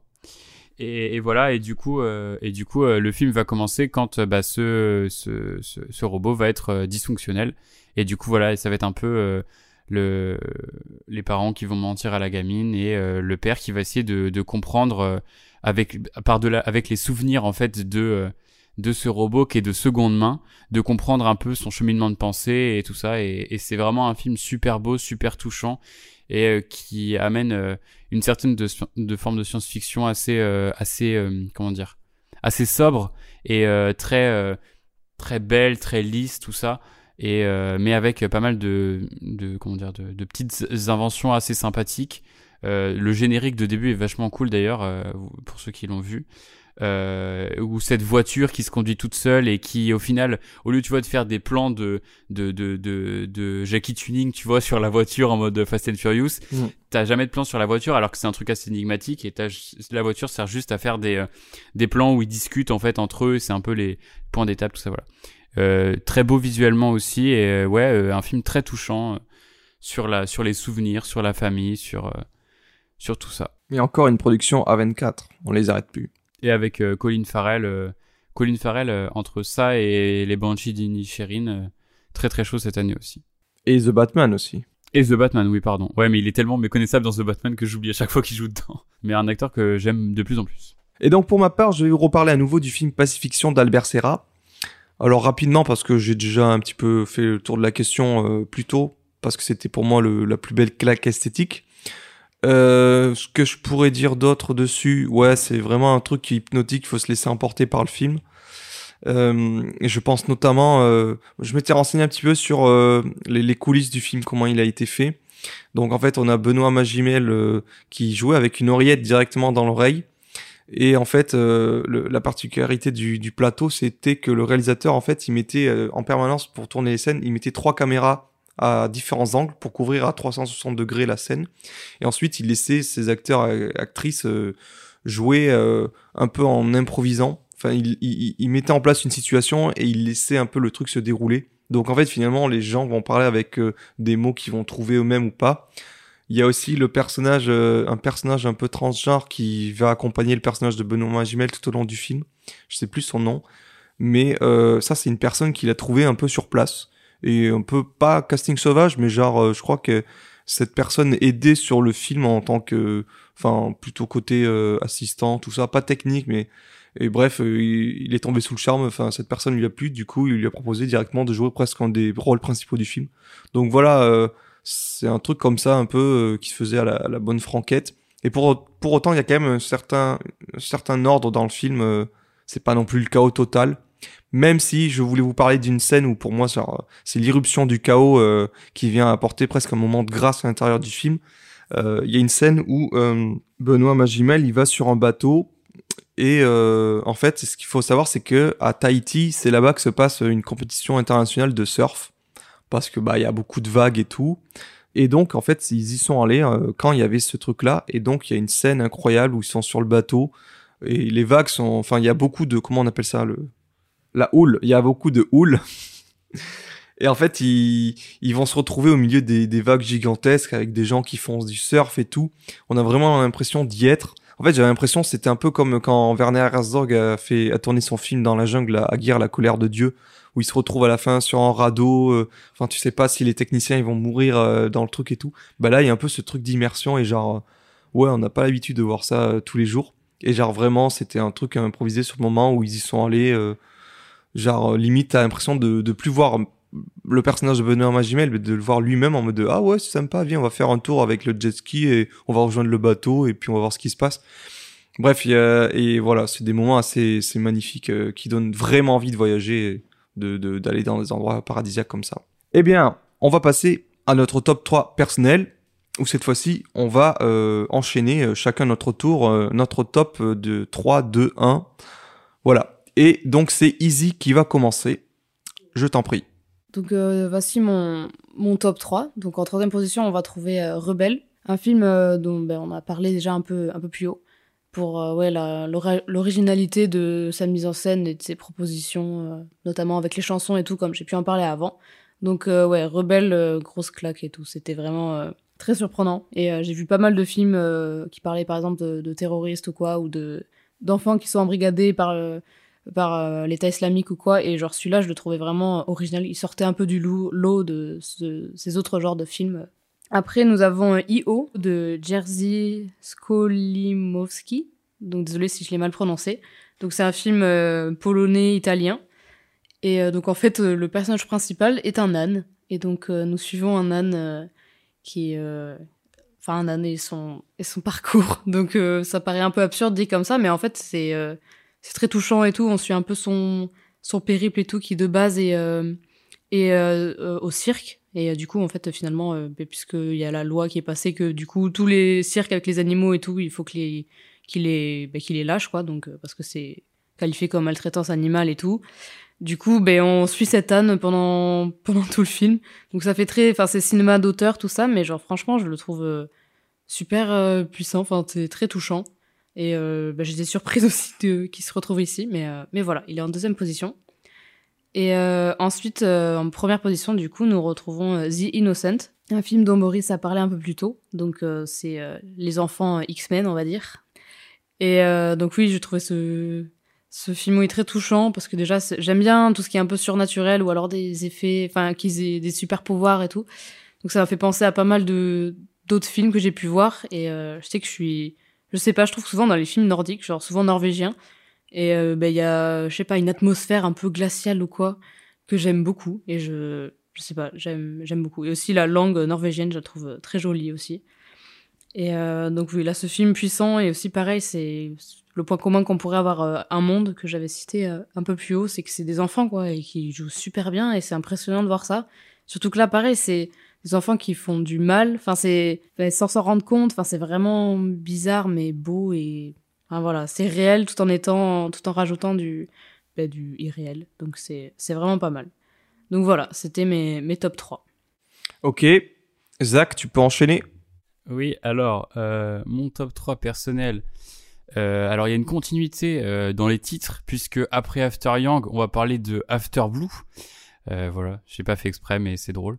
Euh, donc After Blue Paradisal, le euh, deuxième long métrage de Bertrand Mandico, qui avait déjà fait un petit tour dans les festivals, si je dis pas de conneries, en 2021. Et du coup, bah moi, Bertrand Mandico, c'est un réalisateur que j'aime beaucoup, que j'avais découvert avec Les Garçons Sauvages et dont j'ai regardé beaucoup, beaucoup de courts métrages que j'aime euh, que j'aime d'amour euh, pour son univers assez visuel, assez euh, tout fait à l'ancienne, à la pellicule. les musiques sont souvent très très cool aussi. Il y a un côté très très poésie théâtrale dans les dialogues de ces personnages et qui peut qui peut rebuter certains, je, je, je, l'accorde, mais là, ouais, vraiment, c'était très cool. là, du coup, on est plutôt dans un film de science-fiction, un peu de space fantasy, un peu, mais anticipation, parce que c'est les femmes qui sont sur une autre planète, mais où tous les hommes sont, sont morts. Et du coup, il y a euh, l'héroïne euh, qui euh, déterre un, cadavre, qui est donc le cadavre encore vivant de, de Kate Bush. Rien à voir avec la chanteuse, mais elle a le même nom. Et du coup, voilà, et le rôle du coup de cette fille et de sa mère, ça va être, elles vont se faire chasser du village avant qu'elles aient euh, du coup tué Kate Bush parce qu'elles menacent de, tuer plein d'autres gens et de commettre des crimes. Et du coup, voilà, c'est une sorte de, voyage un peu à travers cet univers très fantastique, plein de, de lumière étrange, de créatures bizarres. Et on a du coup ce rapport euh, au monde d'avant. Euh, par exemple, les fusils et les armes portent des noms de marques de luxe. On a plein de plein de trucs comme ça, c'est bizarre. La musique est excellente aussi. Elle est à la limite entre de de la musique euh, de vieux films d'exploitation synthétique, genre un peu italien tout ça, ou du Carpenter. Et en même temps, il y a un gros côté musique de western spaghetti. Il y a un côté un peu western aussi. Je crois que Mandico disait qu'il s'est inspiré John Ford et tout, euh, serait-ce que dans les costumes ou dans les trucs comme ça.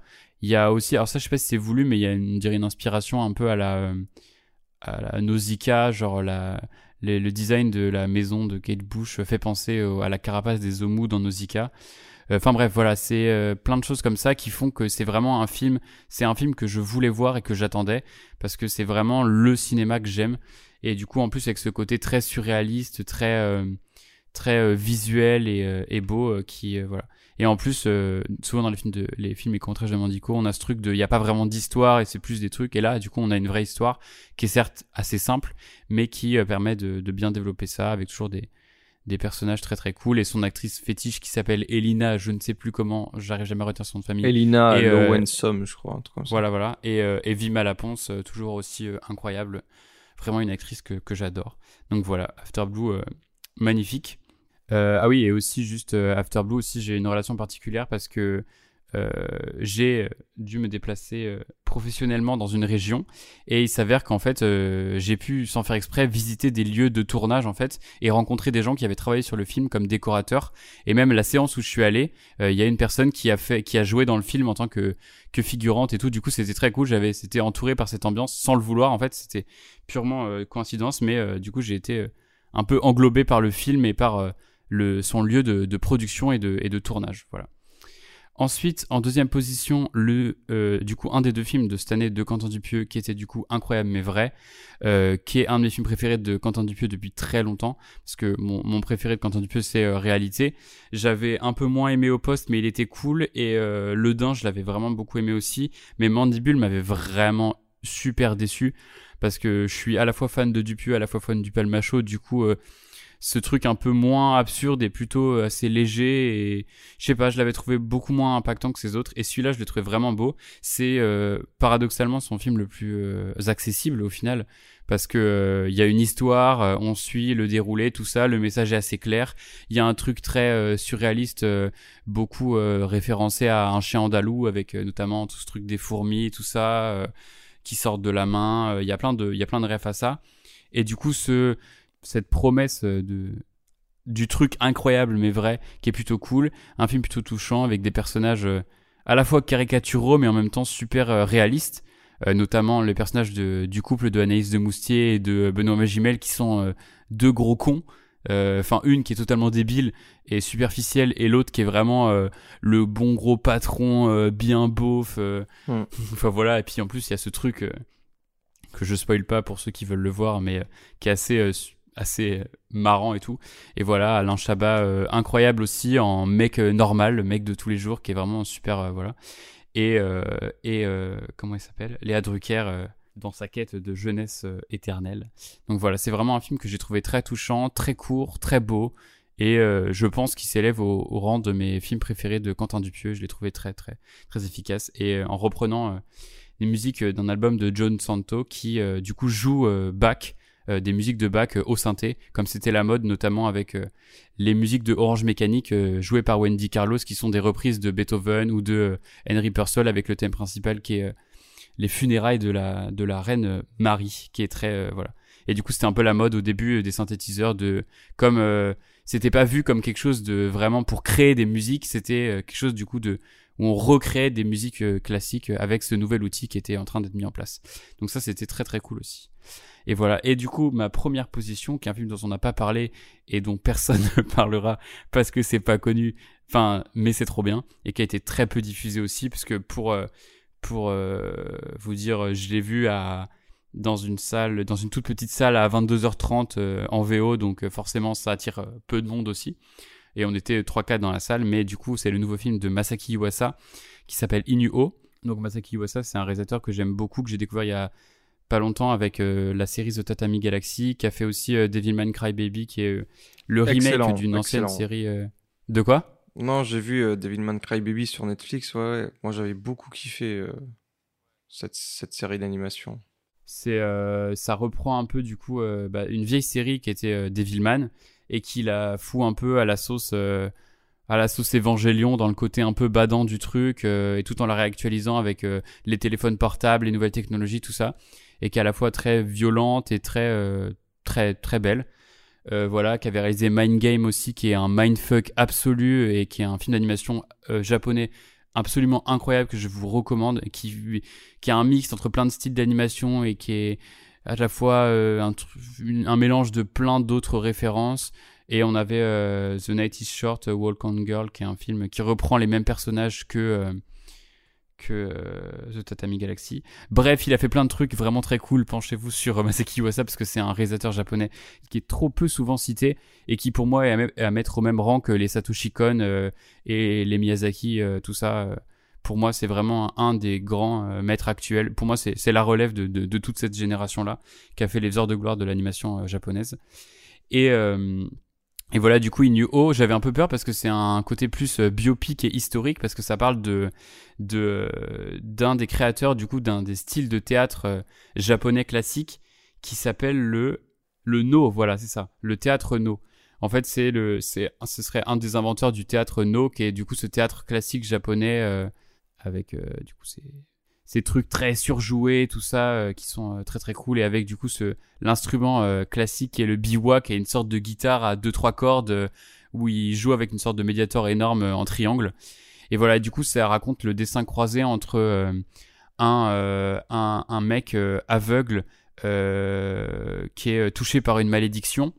Qui du coup est un qui devient un moine itinérant qui joue du, du biwa partout pour raconter des histoires et du coup ce ce, fils difforme d'une compagnie de théâtre qui veut pas le, le voir, qui du coup s'appelle Inuo et qui du coup va être un des personnages principaux. Et du coup, ça raconte ce truc-là. Et en fait, le truc de ouf du film, c'est que, en fait, je me disais, oh putain, si on entend euh, ce truc euh, japonais très sur, euh, très euh, forcé et surjoué euh, tout le film ça va être insupportable et en fait il a la bonne idée de faire de en fait rendre Inuo du coup qui est un peu la la nouvelle version du, du théâtre euh, japonais qui vient un peu casser les codes de ce théâtre classique euh, voilà et d'en faire une putain de rockstar. Et du coup euh, ça devient une comédie musicale en fait où toutes les chansons sont des sont des chansons super rock et tout qui racontent une histoire. Et et c'est vraiment des visuels absolument magnifiques une mise en scène absolument travaillée et, sublime. Et, et voilà c'est encore un, tour de force de la part de, ce réalisateur qui est voilà qui est qui est absolument euh, qui est absolument incroyable et visionnaire Merci beaucoup, Zach. Je passe à mon top 3 personnel avec en troisième position le film de Romain Gavras, Athéna, dont vous avez déjà longuement parlé. Je vais essayer de, faire bref dessus, mais euh, bah voilà, ça a été une énorme claque pour moi. Euh, comme Easy, j'ai regretté de ne pas l'avoir vu euh, sur grand écran, au cinéma directement, parce que il était vraiment pensé pour. C'est vraiment du grand spectacle. Euh, certes, l'histoire, euh, vous avez dit, elle est peut-être un peu simpliste, mais pour moi, justement, elle va convoquer euh, une trame mythologique assez classique, euh, avec une fratrie qui va s'entre-déchirer. Et euh, c'était vendu comme une tragédie. Il y avait écrit une tragédie de Romain Gavras, c'est c'est clairement ça, même si c'est peut-être peu subtil. Les, références euh, à la tragédie grecque, euh, avec ces personnages euh, qui auront un destin plutôt tragique, mais aussi c'est relevé par cette musique assez épique et, et qui fait penser, je sais pas, au genre du péplum. On a cette, toute cette imagerie euh, de, de guerre médiévale euh, avec l'assaut du fort qui est en fait la cité et les échelles posées par les CRS. Les CRS qui sont des espèces de, de, de soldats avec leur armure. Je sais pas, vraiment beaucoup de choses m'impressionnaient. Euh, La mise en scène est incroyable euh, avec ce plan séquence d'introduction qui dure 10, 11 minutes où on commence dans un commissariat qui est mis à feu et à sang, puis ensuite euh, dans des véhicules, des fourgons de police euh, volés qui font une folle course-poursuite euh, sur l'autoroute euh, avec des fumigènes partout et, euh, et qui termine, je sais plus où ça termine, mais enfin vraiment c'est le chaos total. Vraiment, j'étais époustouflé devant ce film en me disant mais mais quel bordel de logistique ça a dû être parce que parce que voilà ça se passe sous tes yeux en fait. Genre t'as vraiment le, le, le chaos. euh, infernal et quand tu vois ensuite le making of qui a été fait tu tu vois enfin vraiment respect euh, monsieur Gavras respect à vous euh, lui qui, revient en force et après euh, il a fait seulement deux films mais là pour moi c'est vraiment euh, son apothéose. Et ouais vraiment très très bluffé. J'aurai peut-être l'occasion de vous en reparler au cours d'un prochain épisode de l'ultime séance. Mais gros gros coup de cœur pour ce film là. En deuxième position je vais parler à nouveau. Alors non il me semble pas que je vous en ai parlé moi. Mais ça va être les crimes du futur de David Cronenberg. Alors si j'en avais parlé, je m'en souviens, avec le combat le plus réussi, bah voilà, euh, tout est dit, euh, le, retour du, maître euh, du body horror qui, vient encore rajouter une pierre à son édifice monstrueux qu'il a déjà construit, avec des, des acteurs formidables, même si j'ai un petit peu de mal avec les assez doux. Non, ce que j'ai apprécié dans le film, c'est le côté, c'est le côté mélanger l'art avec la monstruosité de la chirurgie. Enfin, c'est des nouveaux genres d'artistes qui des performeurs. Ça m'a fait penser à des cours euh, d'histoire de l'art qu'on a pu avoir au cours de nos cursus respectifs, avec des gens qui étaient dans des démarches extrêmes, euh, de se faire du hula hoop avec euh, un cerceau de barbelé ou de se clouer les testicules au sol. ou Piotr Voilà, ça, ça rejoint ce genre de performance-là, avec ici donc des gens qui vont s'amuser à euh, faire des opérations à corps ouvert sans anesthésie, parce qu'ils ressentent plus la douleur dans ce monde complètement euh, en déchéance, pour s'en prélever des organes, mais c'est pas grave parce qu'ils vont repousser derrière.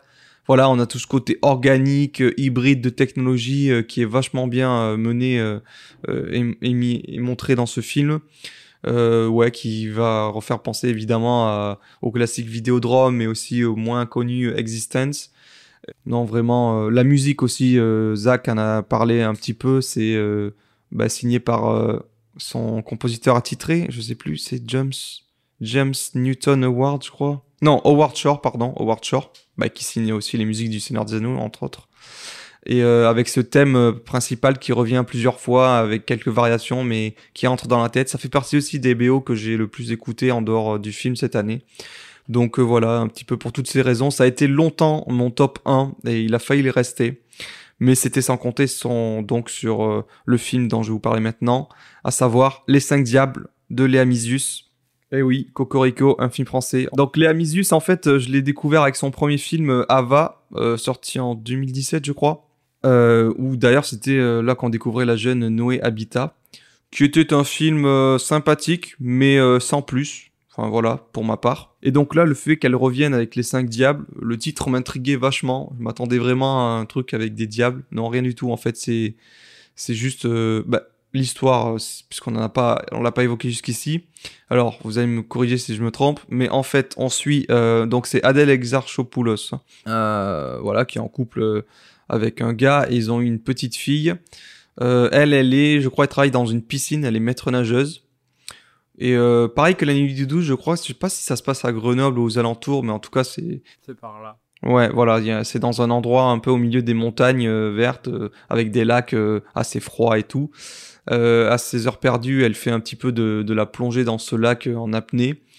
Et puis voilà, elle vit sa petite vie tranquille jusqu'au jour où la sœur de son copain, enfin de son mari, refait surface dans leur vie, revient les voir et en fait on va se rendre compte que euh, euh, la, la sœur est, il y a une histoire. euh, Enfin voilà, il y a- elle va venir perturber leur quotidien.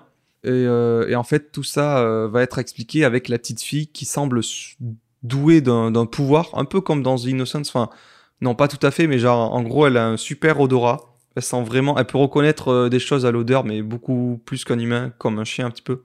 Là, ça fait référence un peu à Border aussi, si on y pense. Enfin, rien à voir, mais voilà. Et, et en fait, la petite surprise que je ne m'attendais pas forcément, c'est euh, il y a une, histoire de voyage dans le temps, en fait. Euh, par le fait de sentir des choses. euh, et la manière dont c'est mis en scène, dont c'est filmé, c'est assez original, j'ai trouvé. Et donc, en fait, pour moi, euh, avec ce film, Léa Misus a compris le mélange parfait, subtil entre film d'auteur et film de genre. Et pour moi, c'est à ça que devraient ressembler un peu tous les films de genre français euh, pour qu'ils soient réussis de nos jours. Donc euh, voilà, pour toutes ces raisons, euh, sans compter aussi la musique que j'ai pas mal saigné. et- Enfin, il y a vraiment un truc, j'ai tout kiffé vraiment dans ce film de A à Z. J'avais le sourire aux lèvres quand je suis sorti de la séance, donc euh, c'est pour cette raison que pour moi c'est le top 1 de 2022. Et bien voilà, c'est le moment de conclure, de se dire au revoir. Et pour cela, quoi de mieux que de regarder vers le passé avec une bonne découverte faite par nos chroniqueurs, avant de nous intéresser à ce qui nous attend de beau en 2023. Et on commence donc avec la meilleure découverte du passé. Pour Easy, ça a été le film Get Out de Jordan Peele, c'est bien ça? Oui, c'est bien ça. Euh, je sais que je l'ai regardé, mais euh, grâce à toi, Boris, il me semble d'ailleurs. Et euh, parce que du coup, Jordan Peele, je le connaissais pas vraiment, et du coup, ça, c'est son premier film. Après, il y a eu Us, et après, ben, Nope euh, cette année. Du coup, Get Out, oui, je crois que je l'ai regardé. Je crois en fait, on s'est enchaîné ces films avant la sortie de Nope, pour justement euh, que je connaisse un peu sa filmographie, quoi, et que j'ai des choses à, à, ben, voilà, faire référence et tout ça. Et du coup, ben, Get Out, euh, je pense que c'était. D'ailleurs, je pense un, un dans mes, de mes meilleurs films, je pense qu'il est dedans. Et euh, ouais, vraiment, euh, j'ai découvert du coup ce réalisateur et je me dis, oh non, mais il est trop fort. Et du coup, bah, ce film-là, particulièrement, m'a beaucoup plu. Et euh, ouais, enfin, il y a des trucs visuellement, j'étais vraiment happée par, euh, par ce film. Et aussi le sujet, chaque fois, je trouve ça super important. Et là, c'est. euh, ouais, c'est vraiment le. Enfin, c'est assez horrible, quoi. C'est genre un plan euh, horrible de, de, de personnes blanches ou quoi qui vont essayer de, bah, de capturer, euh, voler des vies euh, bah, noires et genre les voler et, aussi pour avoir un corps euh, fort et dur. Enfin, c'est. Il y a plein de thématiques qui rentrent en, en jeu et c'est vraiment fort. Et oser aussi d'avoir fait ça, genre, je sais pas, c'est nécessaire. Donc, ouais, meilleur film. Ben, je crois que du coup, je l'ai regardé cette année. Mais euh, voilà, grosse découverte et euh, voilà. Et encore merci, Boris, hein, parce que euh, franchement, j'aurais pu passer à côté de ça et euh, ça aurait été dommage. Donc voilà. Zach, toi, de ton côté, euh, tu m'as dit que c'était sur le globe d'argent euh, d'Andrzej Zulowski, c'est bien ça hein? Euh, oui, oui, euh, incroyable film de, de Zulawski euh, dont j'ai brièvement parlé dans le pilote euh, où je parlais de Possession, Mhm. film également de Zulawski. Et du coup, voilà, c'est un film en fait euh, dont on avait parlé, euh, dont le prof nous avait parlé en cours quand on parlait de Zulawski et de sa carrière, et qui euh, m'avait fortement intrigué par son intrigue et du coup euh, l'histoire de cosmonautes qui vont euh, sur la face cachée de la Lune pour y reformer une civilisation. Et du coup, bah, c'était, c'était, l'intrigue m'avait, m'avait intrigué. Et en plus, il y a ce, du coup, cette aura particulière au film parce qu'en fait, il a pas pu être terminé. Parce que bien que tous les décors et tous les costumes aient été finis, euh, le, le régime et tout a fait qu'ils ont interdit la fin du tournage. Du coup, ça fait que le film dure 2h40, un truc comme ça. Et, et en fait, il y a des scènes que Zolavski a pas pu filmer. Du coup, il y a des scènes où c'est juste lui qui filme la nature de France ou d'Allemagne ou je sais pas où et euh, où il raconte le scénario par-dessus et ce qui devrait se passer. Du coup, il y a ça en plus qui donne un, un, un effet particulier au film et, euh, et, ouais, vraiment une histoire de fou, euh, des dialogues incroyables et des visuels absolument magnifiques. Les, les costumes sont ouf, les décors sont ouf, vraiment. je conseille à tout le monde de le regarder. Bon, c'est pas très facile d'accès, je vais pas mentir, et en plus c'est assez long et et, et voilà, peut y avoir la barrière de la langue aussi parce que c'est en polonais si je dis pas de conneries. Et, euh, et voilà, c'est. Mais c'est vraiment un, film de ouf si vous si vous aimez tout ce qui est science-fiction, tout ça, euh, un peu euh, autorisant quoi.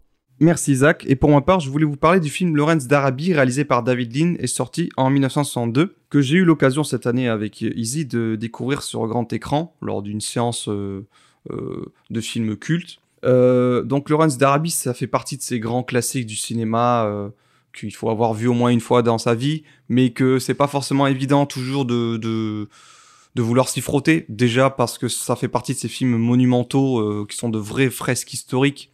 Et euh, celui-ci n'y fait pas exception puisqu'il dure quand même 3h40. Donc euh, s'imaginer être euh, enfermé dans un cinéma pendant 3h40 minutes, sans compter les l'entracte et, et, et, les publicités du début, qui fait qu'on y reste plus de 4 heures. Enfin, il fallait quand même le faire mais j'ai regretté ça pour rien au monde. Le film en valait vraiment le coup, il était magnifique. Euh, je pense que c'est vraiment le film qui a, qui a su euh, capter le mieux ce qui était l'essence du désert. Je parle du désert, euh, désert de sable, le Sahara notamment. Voilà, comme le personnage principal qui, est fasciné en fait par ce, cet univers-là et because it's clean, comme il, comme il continue de le répéter. En fait, l'histoire, ça suit dans les années 30 un officier britannique du nom de Thomas Lawrence euh, qui euh, qui va être envoyé un petit peu euh, dans le dans, les pays arabes du Maghreb pour pour un petit peu calmer le jeu, je crois entre entre différentes tribus. Enfin tout ça pour il travaille pour la solde du gouvernement britannique, mais en fait au fond de lui il, est surtout attiré par euh, par le désert en fait et par euh, les populations qui y vivent. Il va essayer de s'intégrer à cette communauté. Il va finir par être accepté, d'où son surnom, Lawrence d'Arabie. Et euh, vraiment, il y a des images à, à, couper le souffle si vous êtes amateur, voilà, de, de belles photographies et de paysages splendides. quand on sait qu'ils ont tourné ça, il n'y a pas de fond vert en fait. C'est ça qui est magnifique, c'est qu'il n'y a pas de tout est fait sur place, tout est fait dans la sueur, dans la chaleur, dans la douleur. Et, euh, et voilà, c'est comme si c'était Apocalypse Now, mais qui se serait bien passé. Enfin, j'ai pas tous les détails sur, le, sur les coulisses, mais euh, vraiment, c'est un film euh, qui vaut vraiment le coup d'œil et qui vous marquera à vie, j'espère. Et pour terminer enfin réellement cette fois-ci, on va s'intéresser à nos plus grosses attentes de 2023. Dans l'ordre chronologique, je regarde et je vois qu'en janvier déjà, il y a le film Babylone de Damien Chazelle, qui revient après son La La Land, qui avait fait grand bruit à l'époque. Babylone qui s'intéresse donc à la période euh, euh, du muet euh, à Hollywood des années 20, enfin fin du muet, début de l'ère du parlant, et qui était une ère pleine de décadence et de, chaos, jusqu'à ce que ça laisse la place à un petit peu l'ordre établi avec le code Hayes notamment. Et en fait, voilà. Donc c'est un film au gros casting, on y retrouve Brad Pitt, Margot Robbie entre autres, mais aussi Toby Maguire dans un, un second rôle. Euh, donc voilà, ça c'était une grosse attente. Euh, Izzy et moi, on a déjà vu ce film qu'on a vraiment beaucoup apprécié. Moi, je, moi pour moi, il, il fait déjà partie de mon top 10 de l'année, c'est pour vous dire. Euh, toi, t'en as pensé quoi, Izzy, si tu veux dire deux trois mots dessus? Pour moi, faut un peu quand même aimer le cinéma pour euh, apprécier ce film.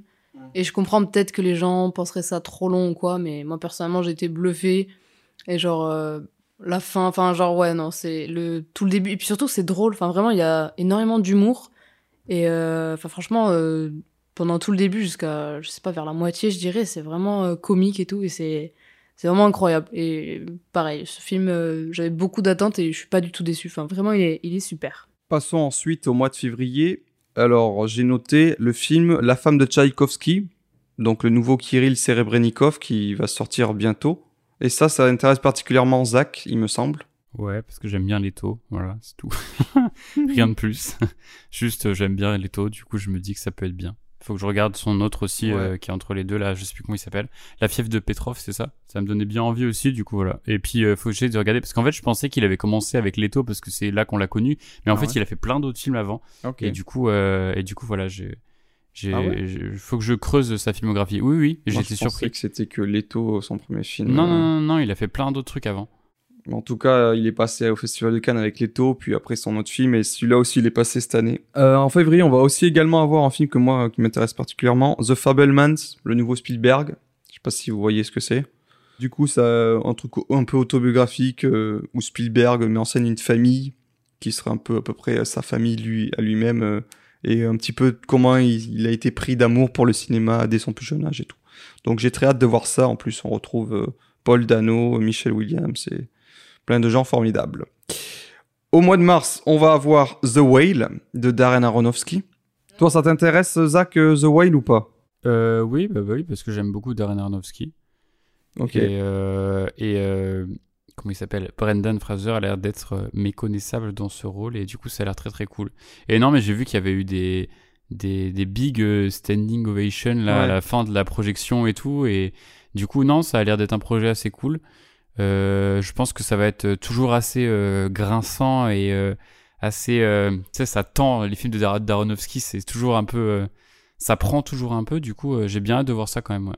Ouais, moi je sais qu'avec lui, je suis toujours. euh, je suis déçu une fois sur deux. Ça dépend.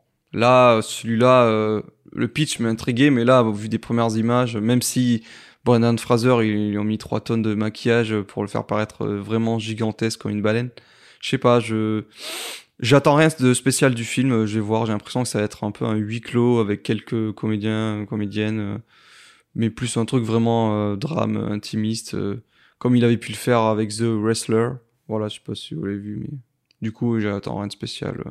Je sais même pas du tout de quoi ça parle au final, The Whale, enfin juste d'un mec qui est gros quoi, mais euh, je sais pas, je, je- j'attends de voir, tu vois. Mais là, moi, de toute façon, euh, de plus en plus, euh, je me, je, je, je- je regarde rien des films, juste si ça me donne envie, j'irai les voir ou je les regarderai, mais j'essaie de, de savoir le moins de trucs possible sur les films. Tu voulais ajouter quelque chose, Izzy? Non, pas vraiment. Enfin, moi, je sais que j'aime aussi beaucoup le réalisateur. Mais c'est comme toi, Boris, aussi, il y a des trucs. Soit j'adore, soit pas trop. Du coup, là, je verrai. Mais je sais que juste, je sais pas, euh, du peu que j'ai vu, ça m'intéressait. Et puis, ça avait l'air euh, ça avait l'air bien. Donc, euh, c'est une de, une de mes attentes, ouais. Ensuite, au mois d'avril, j'en ai noté deux.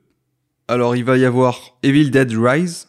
Je vais laisser Zach en parler, peut-être. Ouais, eh bien, c'est le nouveau film de la franchise Evil Dead que j'ai très hâte de voir, mais en même temps un peu peur parce que le remake était pas fifou. Mais euh, mais voilà quoi. J'ai fait une vidéo sur ma chaîne YouTube si vous voulez aller voir où je parle de la saga Evil Dead et de mes attentes pour euh, celui-là. Donc voilà. Comment s'appelle la chaîne YouTube Ça s'appelle La Caverne. Parfait.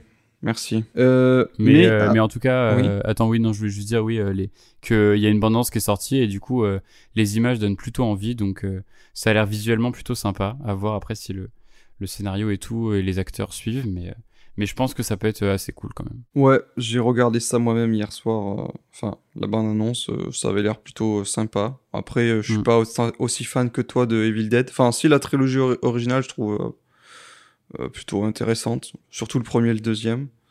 Et le remake, t'as dit qu'il était pas bien de Fede Alvarez? Non, c'est- Pourtant, c'est pas qu'il est pas bien, il est mais plutôt c'est apprécié, je pense, des gens. Bah, non il est, en fait, f- c'est que tu vois, il y a, y a plus le côté. euh, en fait, euh, limite, il y a un truc que j'aime beaucoup dans Evil Dead 1, c'est que c'est un peu amateur, tu vois. Il y a ce côté-là Ouais. qui lui donne euh, ce truc-là. Ouais. Et, euh, et au final, le truc de Fede Alvarez, c'est plus euh, moderne, horreur, Oui, et c'est oui, vraiment oui. genre de la grosse bouche race, tu vois. Genre, il y a du, il y a des, des bouts de machin partout, c'est c'est vraiment dégueulasse. Mais euh, au final, il est visuellement plutôt stylé, tu vois, le remake, mais, euh, mais pour moi, ça égale pas le. le... Bah, on a abandonné peut-être le côté léger humoristique qu'il y avait dans les. les- Non, même le 1, le 1, il est pas du tout léger humoristique, il est, c'est un pur film d'horreur, le 1. Mais ouais, qui, euh, mais comme, il a un peu vieilli. euh, euh, du coup, ça donne cette distance, quoi, je trouve. Enfin, Ouais, mais moi, moi, enfin, quand je l'ai vu la première fois, je sais plus, je devais avoir euh, 13-14 ans, j'ai flippé ma grosse race. Ouais, hein, ouais. Genre, ça fait. Le film, il fait toujours peur, je trouve. Mais voilà, après, il y a un côté qui peut faire un peu rire, mais bon, euh, si vous rigolez à des trucs euh, vieux, c'est pas de ma faute. Ok.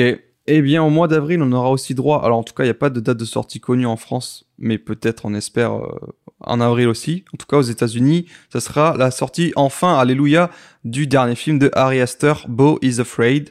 Bon, je sais que Zach, tu, tu n'es pas trop pour ce truc de regarder des bandes annonces ou quoi, donc je suppose Non. que t'as pas vu la bande annonce et que tu ne la regarderas Non. pas.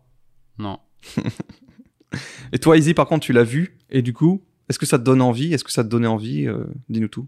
Mais déjà de base, juste un film de Harry Astor, euh, je dis oui. Parce que euh, j'adore ce réalisateur. euh. Enfin Mm. voilà, j'adore les films que j'ai pu voir de lui. Et euh, après, oui, la bande-annonce, moi pareil, je suis plus comme Zach, souvent j'aime pas trop regarder les bandes-annonces. Mais là, je sais pas, j'étais un peu trop curieuse, du coup, j'ai regardé. Et ben, je sais pas trop à quoi m'attendre, mais juste, euh, j'adore ce gars, du coup, je lui fais confiance. Donc, euh, on va voir. Mais oui, ça a l'air euh, bien perché comme d'hab, mais ouais, ça a l'air, on dirait, de mélanger pas mal de styles aussi. Enfin, c'est. Je, suis très curieuse, quoi. Je préfère pas avoir d'attente particulière pour pas être déçue ou quoi.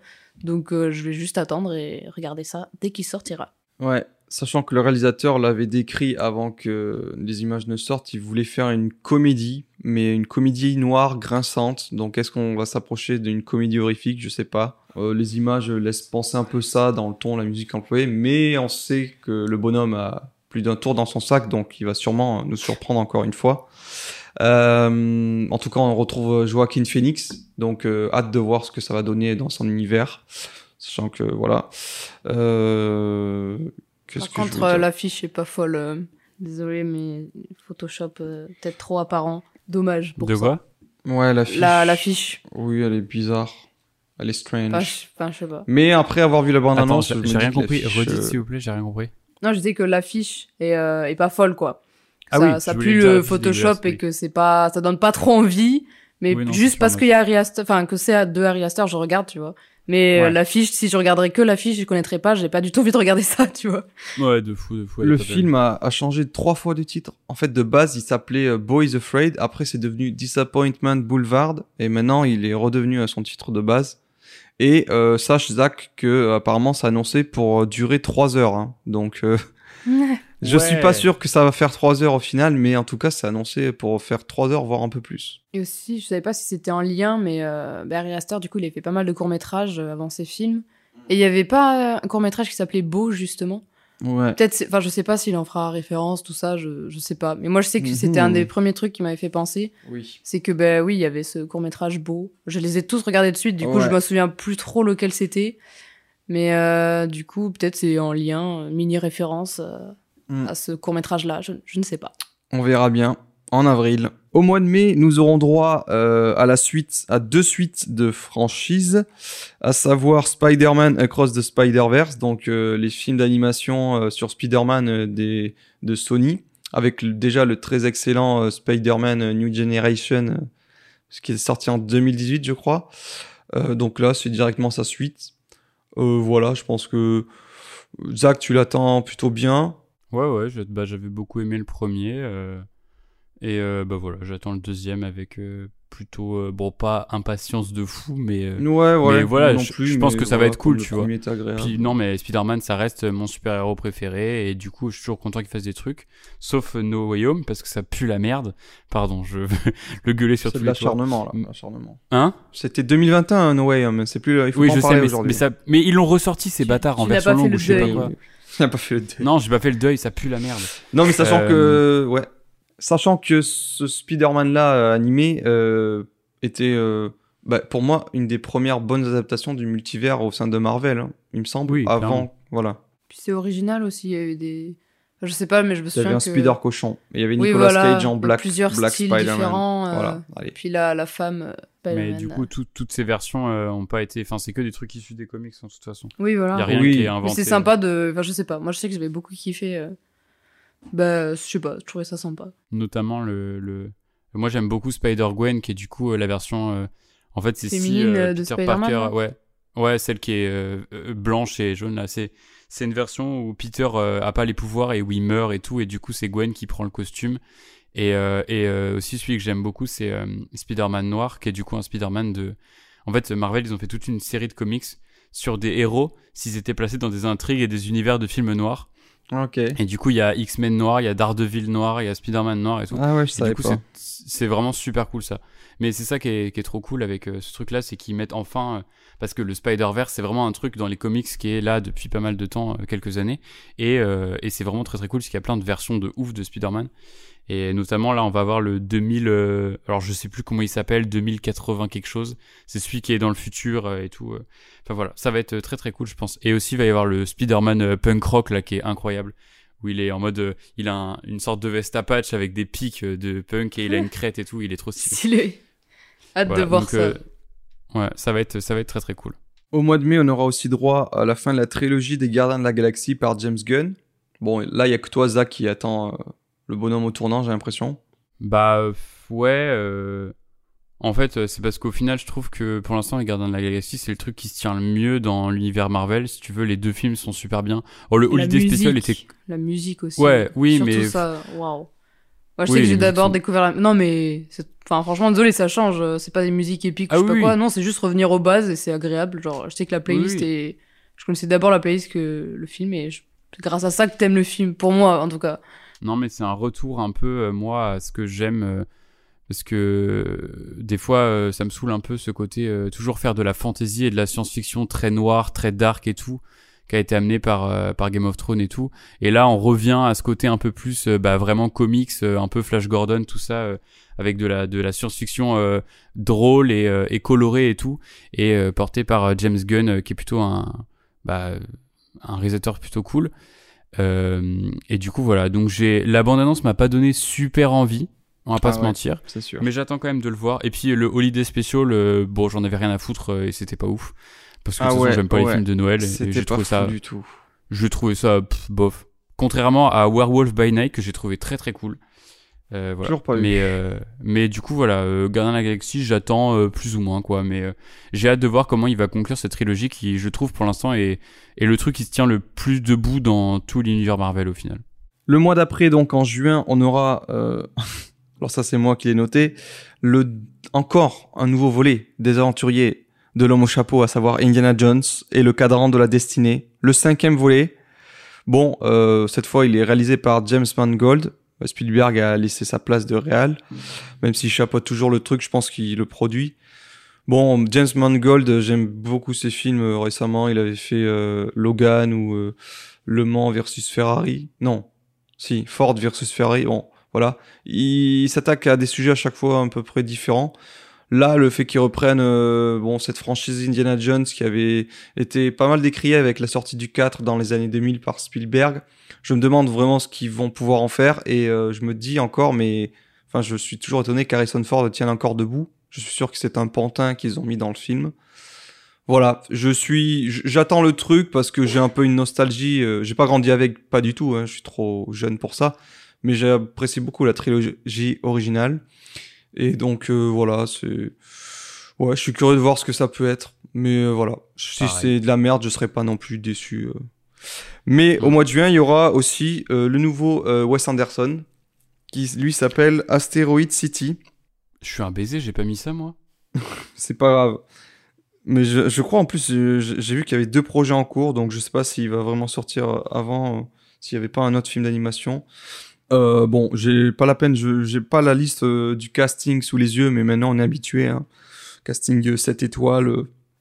Donc voilà, hein, Wes Anderson, sachant que j'avais été un petit peu déçu par son précédent The French Dispatch, qui pour moi était un petit peu trop Wes Andersonien.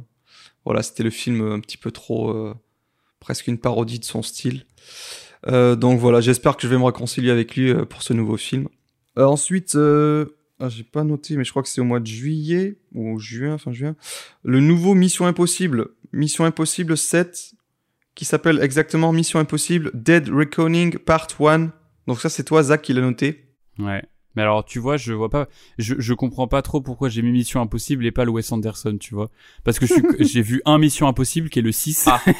alors Ah que oui. j'ai vu tous les Wes Anderson trois fois. j'ai pas compris pourquoi j'ai Ouais, fait ça.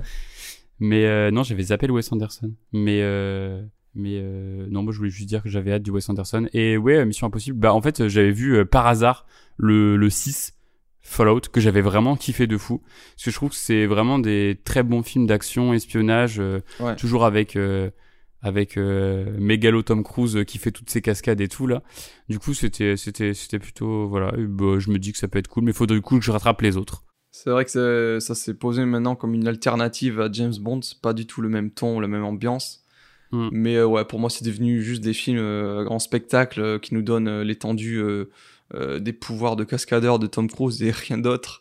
Parce que finalement, quand tu, si tu t'amuses à faire un marathon et le regarder, tu te rends compte vite que les intrigues tournent en rond et se répètent en étant plus ou moins la même chose. Genre, c'est à chaque fois lui qui se fait lâcher par son équipe de Mission Impossible et qui doit s'en sortir tout seul presque. Mm. Voilà. Mais euh, là, je crois que c'est les deux derniers, enfin, en tout cas, euh, toujours fait par son Yes Man, là, je sais plus comment il s'appelle. Christopher McQuarrie, qui avait fait le 4, puis après euh, bah, le 6, justement. En fait, c'est ils ont fait euh, un film et ils vont le faire en deux parties. Et ça sera les derniers euh, de la saga.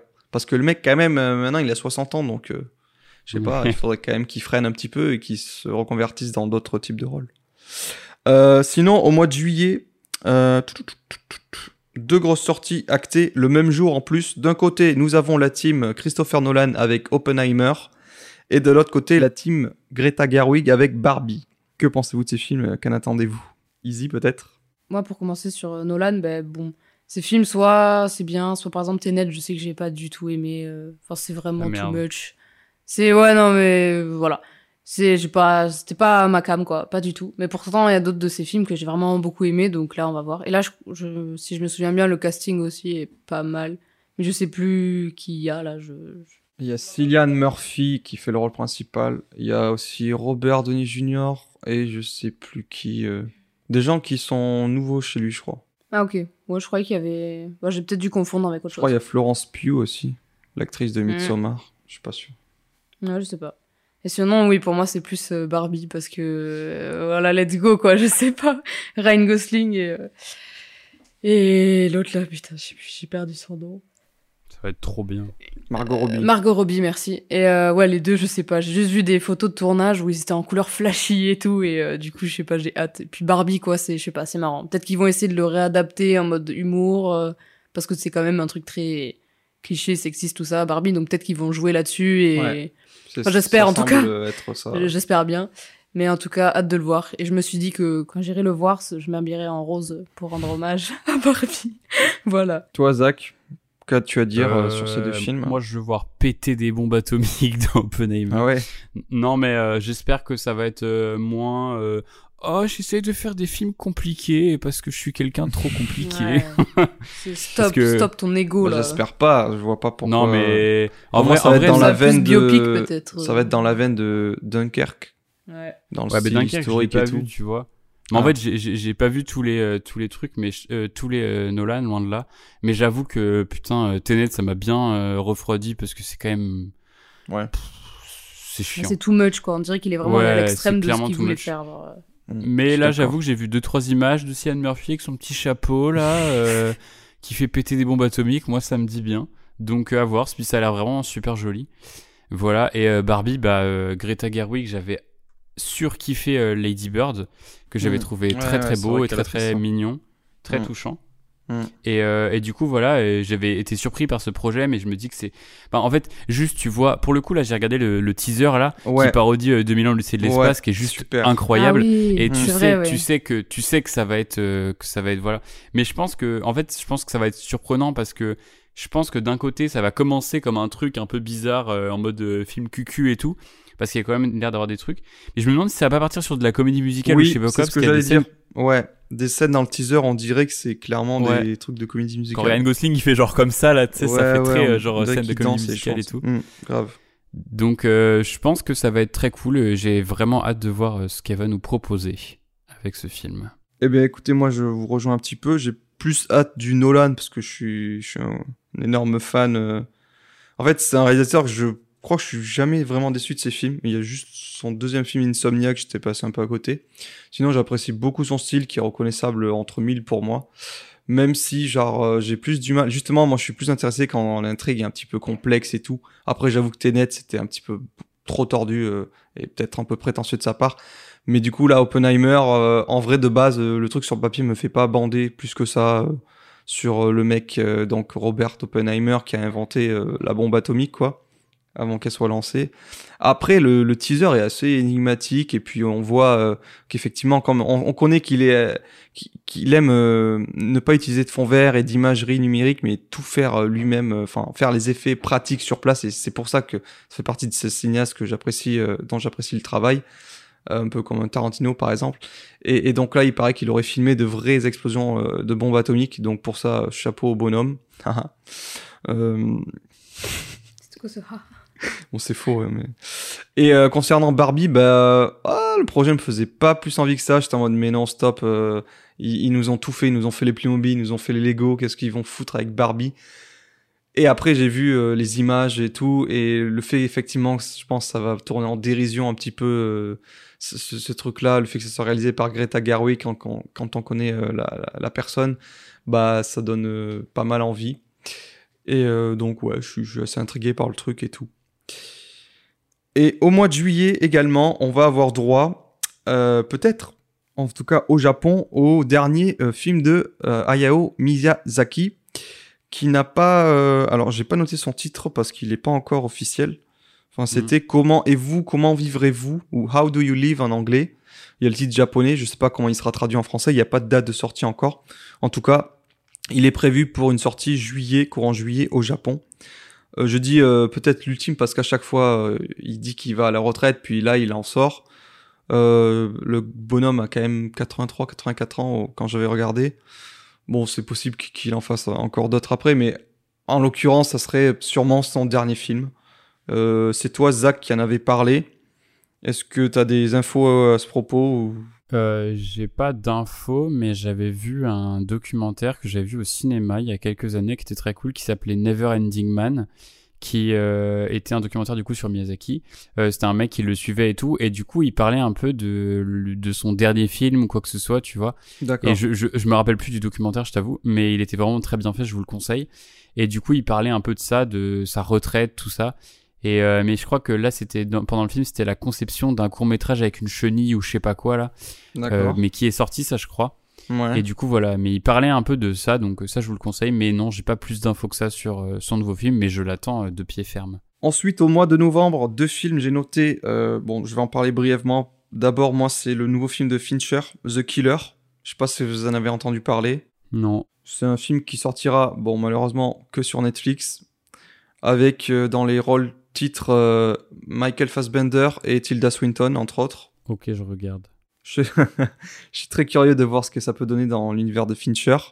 Euh, sachant que son dernier film, en date, c'était. Ah oui, c'était Mank, qui est passé. Bah, il y avait eu Gone Girl, mais après, il avait fait Mank, euh, qui était déjà un film un peu sur euh, l'époque muette, sur le mec qui a, donc Mankiewicz, qui a écrit euh, le scénario de Citizen Kane, qui était beaucoup moins connu qu'Orson Welles, et euh, qui était lui aussi déjà passé sur, enfin, uniquement sorti sur Netflix, parce qu'en fait, il a signé un contrat d'exclusivité avec la plateforme pour sortir, je sais pas, deux, trois films et une série. C'est pour ça qu'il a fait Mindhunter, Mank, Love, Death and Robots, et puis là, il y aurait ce film-là.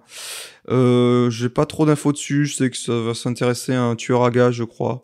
Voilà, ça fait pas très envie, mais comme c'est Fincher et que c'est un de mes réels préférés, euh, bah j'espère que ça va pas être décevant. Il y a eu plusieurs scènes qui ont été tournées à Paris. Je sais pas si tout a été tourné à Paris ou en tout cas il y a une grosse partie de l'intrigue qui se déroule à Paris. Voilà ce que je peux dire dessus. Il n'y a pas eu de trailer encore, je crois. Mais novembre, ça sera aussi la grosse sortie, euh, le retour de Denis Villeneuve avec Dune partie 2. Euh, je vous laisse en parler. Easy peut-être. Que penses-tu euh, Est-ce que tu l'attends? Est-ce que tu avais aimé le 1 ben, euh, Déjà, j'avais vu celui de... Comment il s'appelle déjà? David Lynch? Oui, déjà j'avais vu celui de David Lynch, mais je l'avais vu avec Zach. Mais bon, c'était peut-être pas le meilleur moment pour moi pour le regarder. Genre lendemain de soirée, tu vois, j'étais fatiguée.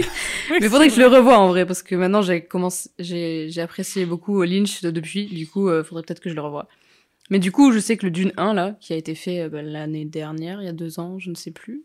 Et euh, du coup, j'avais adoré, enfin vraiment, euh, plein tout, l'esthétique et tout, les personnages et ça m'a même donné aussi envie de lire les livres, même je sais que à ce qui paraît ils sont assez compliqués à, à lire, mais voilà. Du coup, le 2, ben oui, j'ai vachement hâte pour en savoir plus sur, euh, bah, sur euh, le monde, l'univers et tout. Et euh, voilà, vraiment hâte. Et aussi, j'adore Zendaya, donc voilà, let's go. Zach, ton avis là-dessus? Qu'est-ce que tu l'attends C'est un film que tu attends particulièrement? J'attends, j'attends de fou, de fou, parce que j'adore euh, Denis Villeneuve. J'avais beaucoup aimé le 1 au cinéma. C'était vraiment un film dont les effets m'avaient marqué aussi et l'ambiance était toujours euh, propre à son réalisateur. J'avoue que j'avais été un peu, un peu déçu par le côté trop terne et trop euh, sérieux du truc.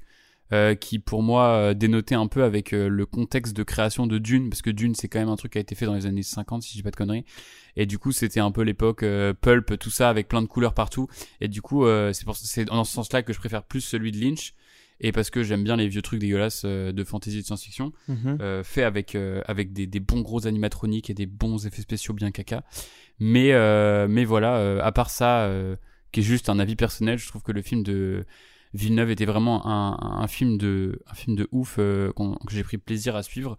Et du coup j'ai bien hâte de voir la suite de son univers et j'espère qu'il arrivera si celui-là a du succès à euh, aller encore plus loin et du coup adapter les enfants de Dune et après tous les et en créer euh, une grosse saga euh, euh, voilà euh, au cinéma et qui euh, sera euh, toujours euh, j'espère au même niveau et qui euh, aura toujours euh, comment dire bah, ce côté très euh, bah, plus auteur et moins vraiment blockbuster voilà quoi géré par par lui mais euh, voilà j'espère que si ça marche après qu'il parce que peut-être qu'au bout d'un moment il en aura marre et qu'aussi il va vouloir euh, déléguer ça et j'espère que ce sera bien Ouais. fait euh, Ouais. et tout et que ce sera pas ça tombera pas dans les mains des yes man et que ça deviendra un, un nouveau Star Wars tu vois Bah c'est ouais, c'est vrai que c'est parti pour enfin c'est un petit peu le, le but qu'ils ont d'en faire une franchise parce que là si d'après ce que j'ai compris euh, dans la deuxième partie, on verrait euh, en fait le film de Lynch euh, ce serait comme si c'était le film en deux parties là ouais c'est ça ou même plus parce que là on va s'intéresser du coup à Paul qui est chez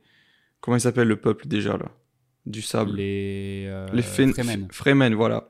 Donc on va enfin pouvoir voir Zendaya plus longtemps que le temps de quelques scènes caméo ridicules. c'est vrai Et d'ailleurs, à la distribution, là, je vois j'ai sous les yeux euh, de nouveaux qui vont venir. Florence Pugh, notamment, qui aura un rôle important. Austin Butler, donc le mec qui jouait Elvis cette année. Christopher Walken, qui fera un empereur, je crois. Même Léa Seydoux, voilà. Elle est partout, celle-là.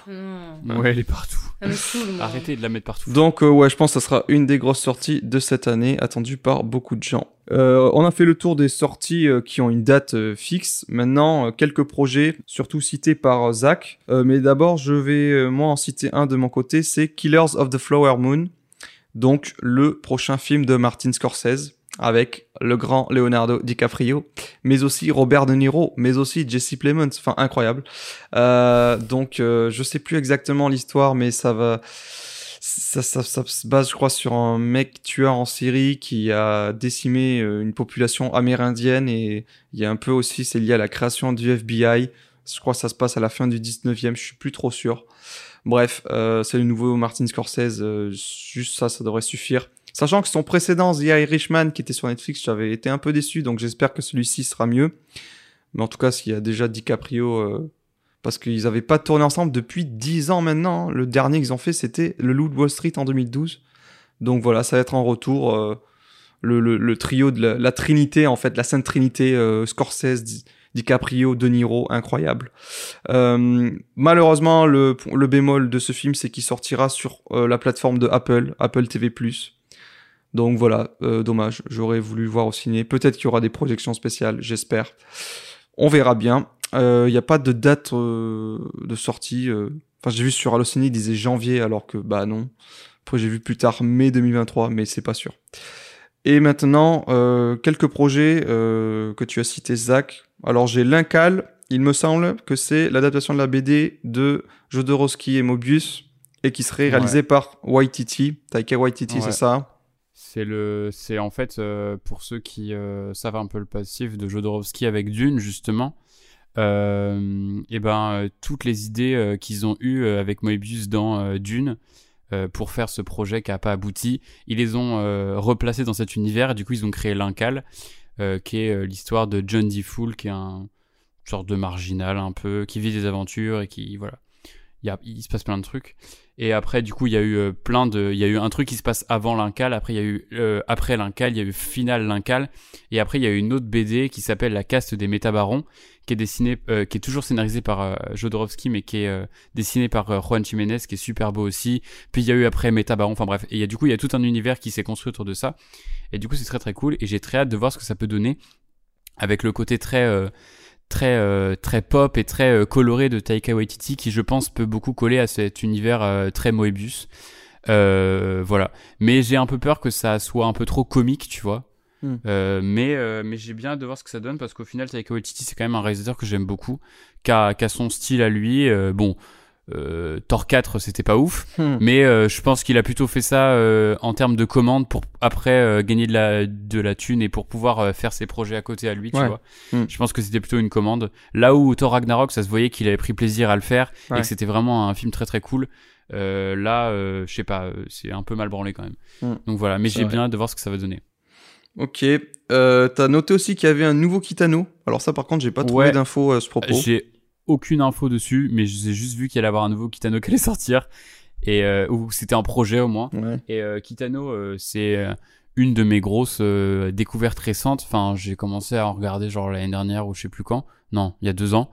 Et, et pourtant, en fait, bah, on en avait un peu parlé ensemble, Boris. C'est toi qui m'avais dit que tu avais commencé à regarder et que t'avais pas trop aimé le style. Ouais. Et, et, du coup, ça m'avait un peu euh, freiné. Et au contraire, moi, en fait, euh, j'ai regardé et j'ai commencé par les têtes Kikujiro, puis après j'ai vu euh, Sonatin, Hanabi, euh.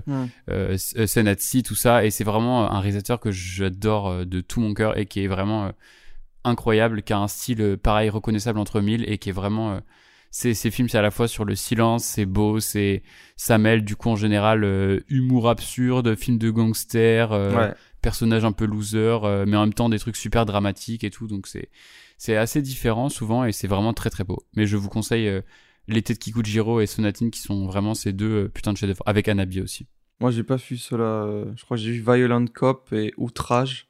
Je sais pas pourquoi j'ai voulu m'attaquer à un de ces derniers films là, Outrage, qui était sur le milieu de Yakuza. Bah, je sais pas, je suis resté hermétique à son style de réal. En fait, c'est des films, j'ai du mal à me souvenir euh, exactement de ce qui s'est passé dedans ou quoi. Mais ouais, faudrait que je vois euh, les films que tu as cités là, peut-être pour me réconcilier avec le bonhomme.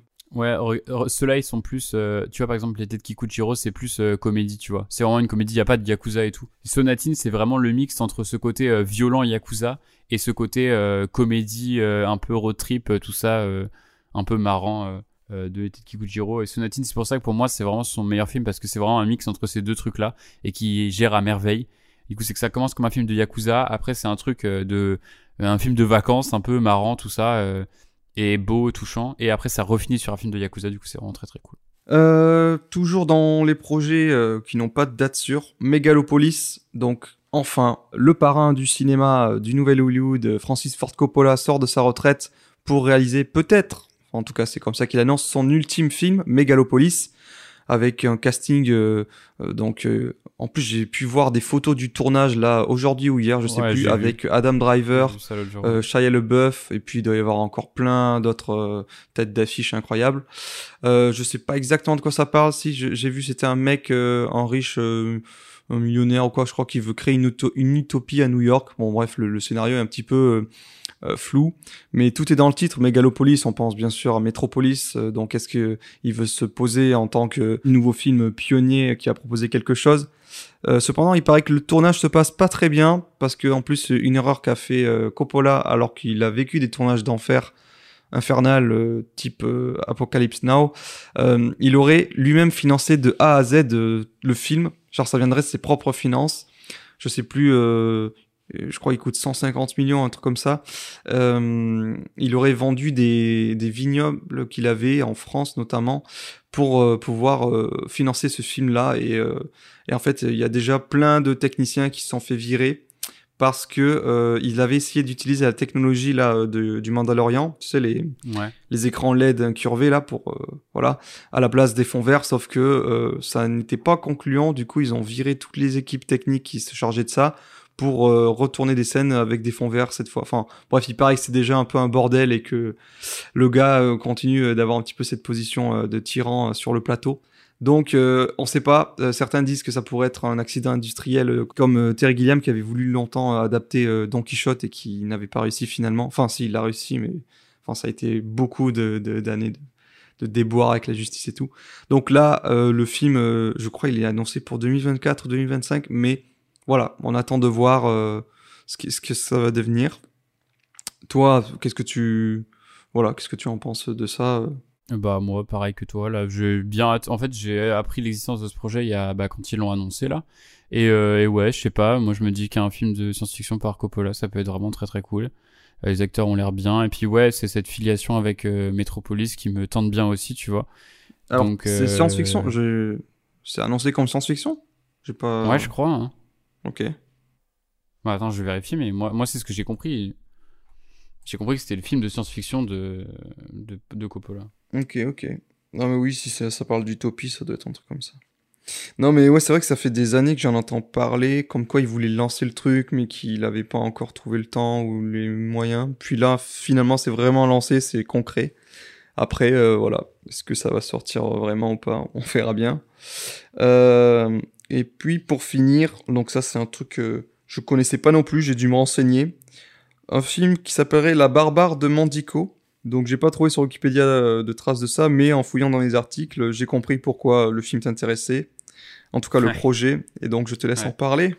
Bah, c'est euh, alors moi non plus j'ai pas très bien compris parce qu'en fait à la, à la base je crois que c'était un projet un peu euh, comment on dit ça plurimédia Ouais, c'est ce que j'ai vu. enfin ouais. trans transmédia où en gros euh, genre ça devait être à la fois une pièce de théâtre à la fois un court métrage à la fois euh, je sais pas quoi d'autre enfin bref ça devait être plein de trucs en même temps et au final je crois que ça ou alors c'est qu'à la base c'était prévu comme étant un film et après ils l'ont décliné en truc je sais plus mais bref Euh, et du coup j'arrive pas à savoir si au final le film va sortir ou pas et du coup voilà il y avait euh, donc il y avait eu plusieurs noms, euh, Conan la déviante ou Conan la barbare, et du coup en fait ce serait une adaptation de Conan le barbare, mais version euh, féminine à la Mandico. Et du coup bah moi pour moi c'est vraiment euh, tu rassembles deux trucs que je préfère dans la vie, genre c'est impossible que ça ne me hype pas. Et du coup j'espère vraiment que ce projet va se faire parce que ce serait ma plus grosse hype de tous les temps je pense tu vois. Je prie pour voir l'univers de, de Robert E. Howard adapté par par Mandico avec son univers voilà en carton pâte euh, et avec ses, belles couleurs euh, qui sera euh, 10 000 fois mieux que le remake de Conan qui pue la merde. Voilà. Et bien voilà, c'est ainsi que se termine cet épisode hors série numéro 1 de l'ultime séance sur nos top films 2022 à chacun et chacune. Merci beaucoup de nous avoir écoutés si vous avez eu le courage de rester jusqu'ici. Désolé si on était un petit peu trop long, mais le cinéma, ça n'attend personne. Donc voilà, merci beaucoup, encore une fois. Et puis, euh, merci à vous, Zach, merci Izzy. De rien. Merci. Au revoir. Salut. Ciao. Tu peux ranger tes écouteurs, le podcast est terminé. Descends bien à ton arrêt, ferme bien la porte des WC. J'espère que tu as bien noté les films qui t'ont intéressé. J'espère qu'on a plu à l'audience, car c'était l'ultime séance. Merci beaucoup de nous avoir écoutés.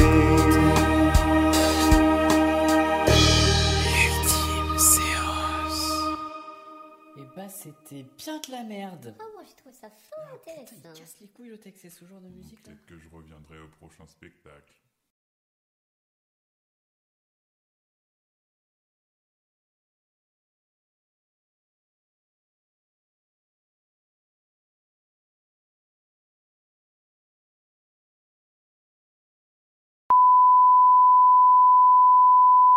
Refais ton bip.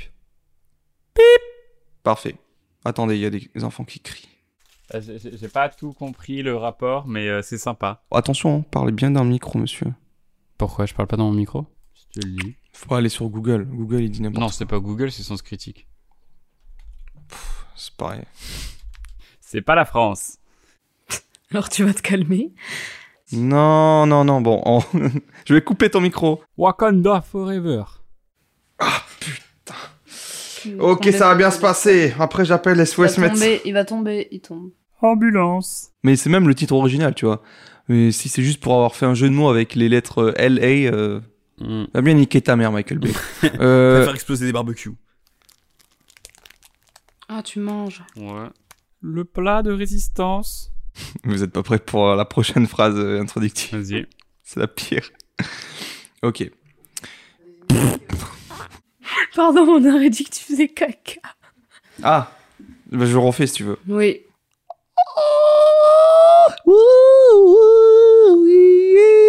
C'est le top 10, 10, 10, c'est le top 10, 10, 10, et le patata.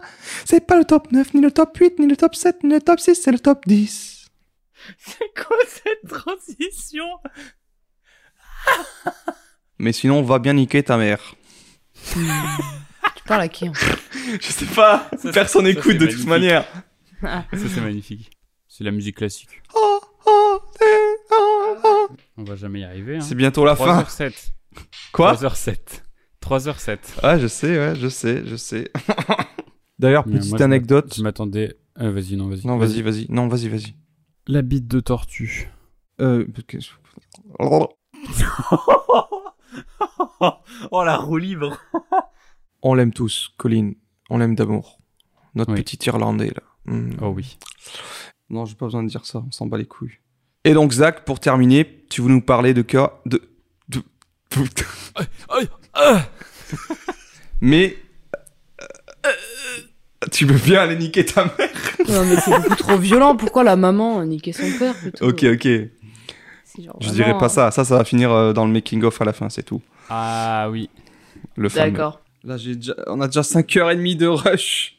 Je sais pas combien. Je sais pas du tout combien il va, il va durer l'épisode et si je vais devoir couper des trucs. euh. Oh bah oui, tu vas devoir couper là. hein. Vas-y, on coupe alors.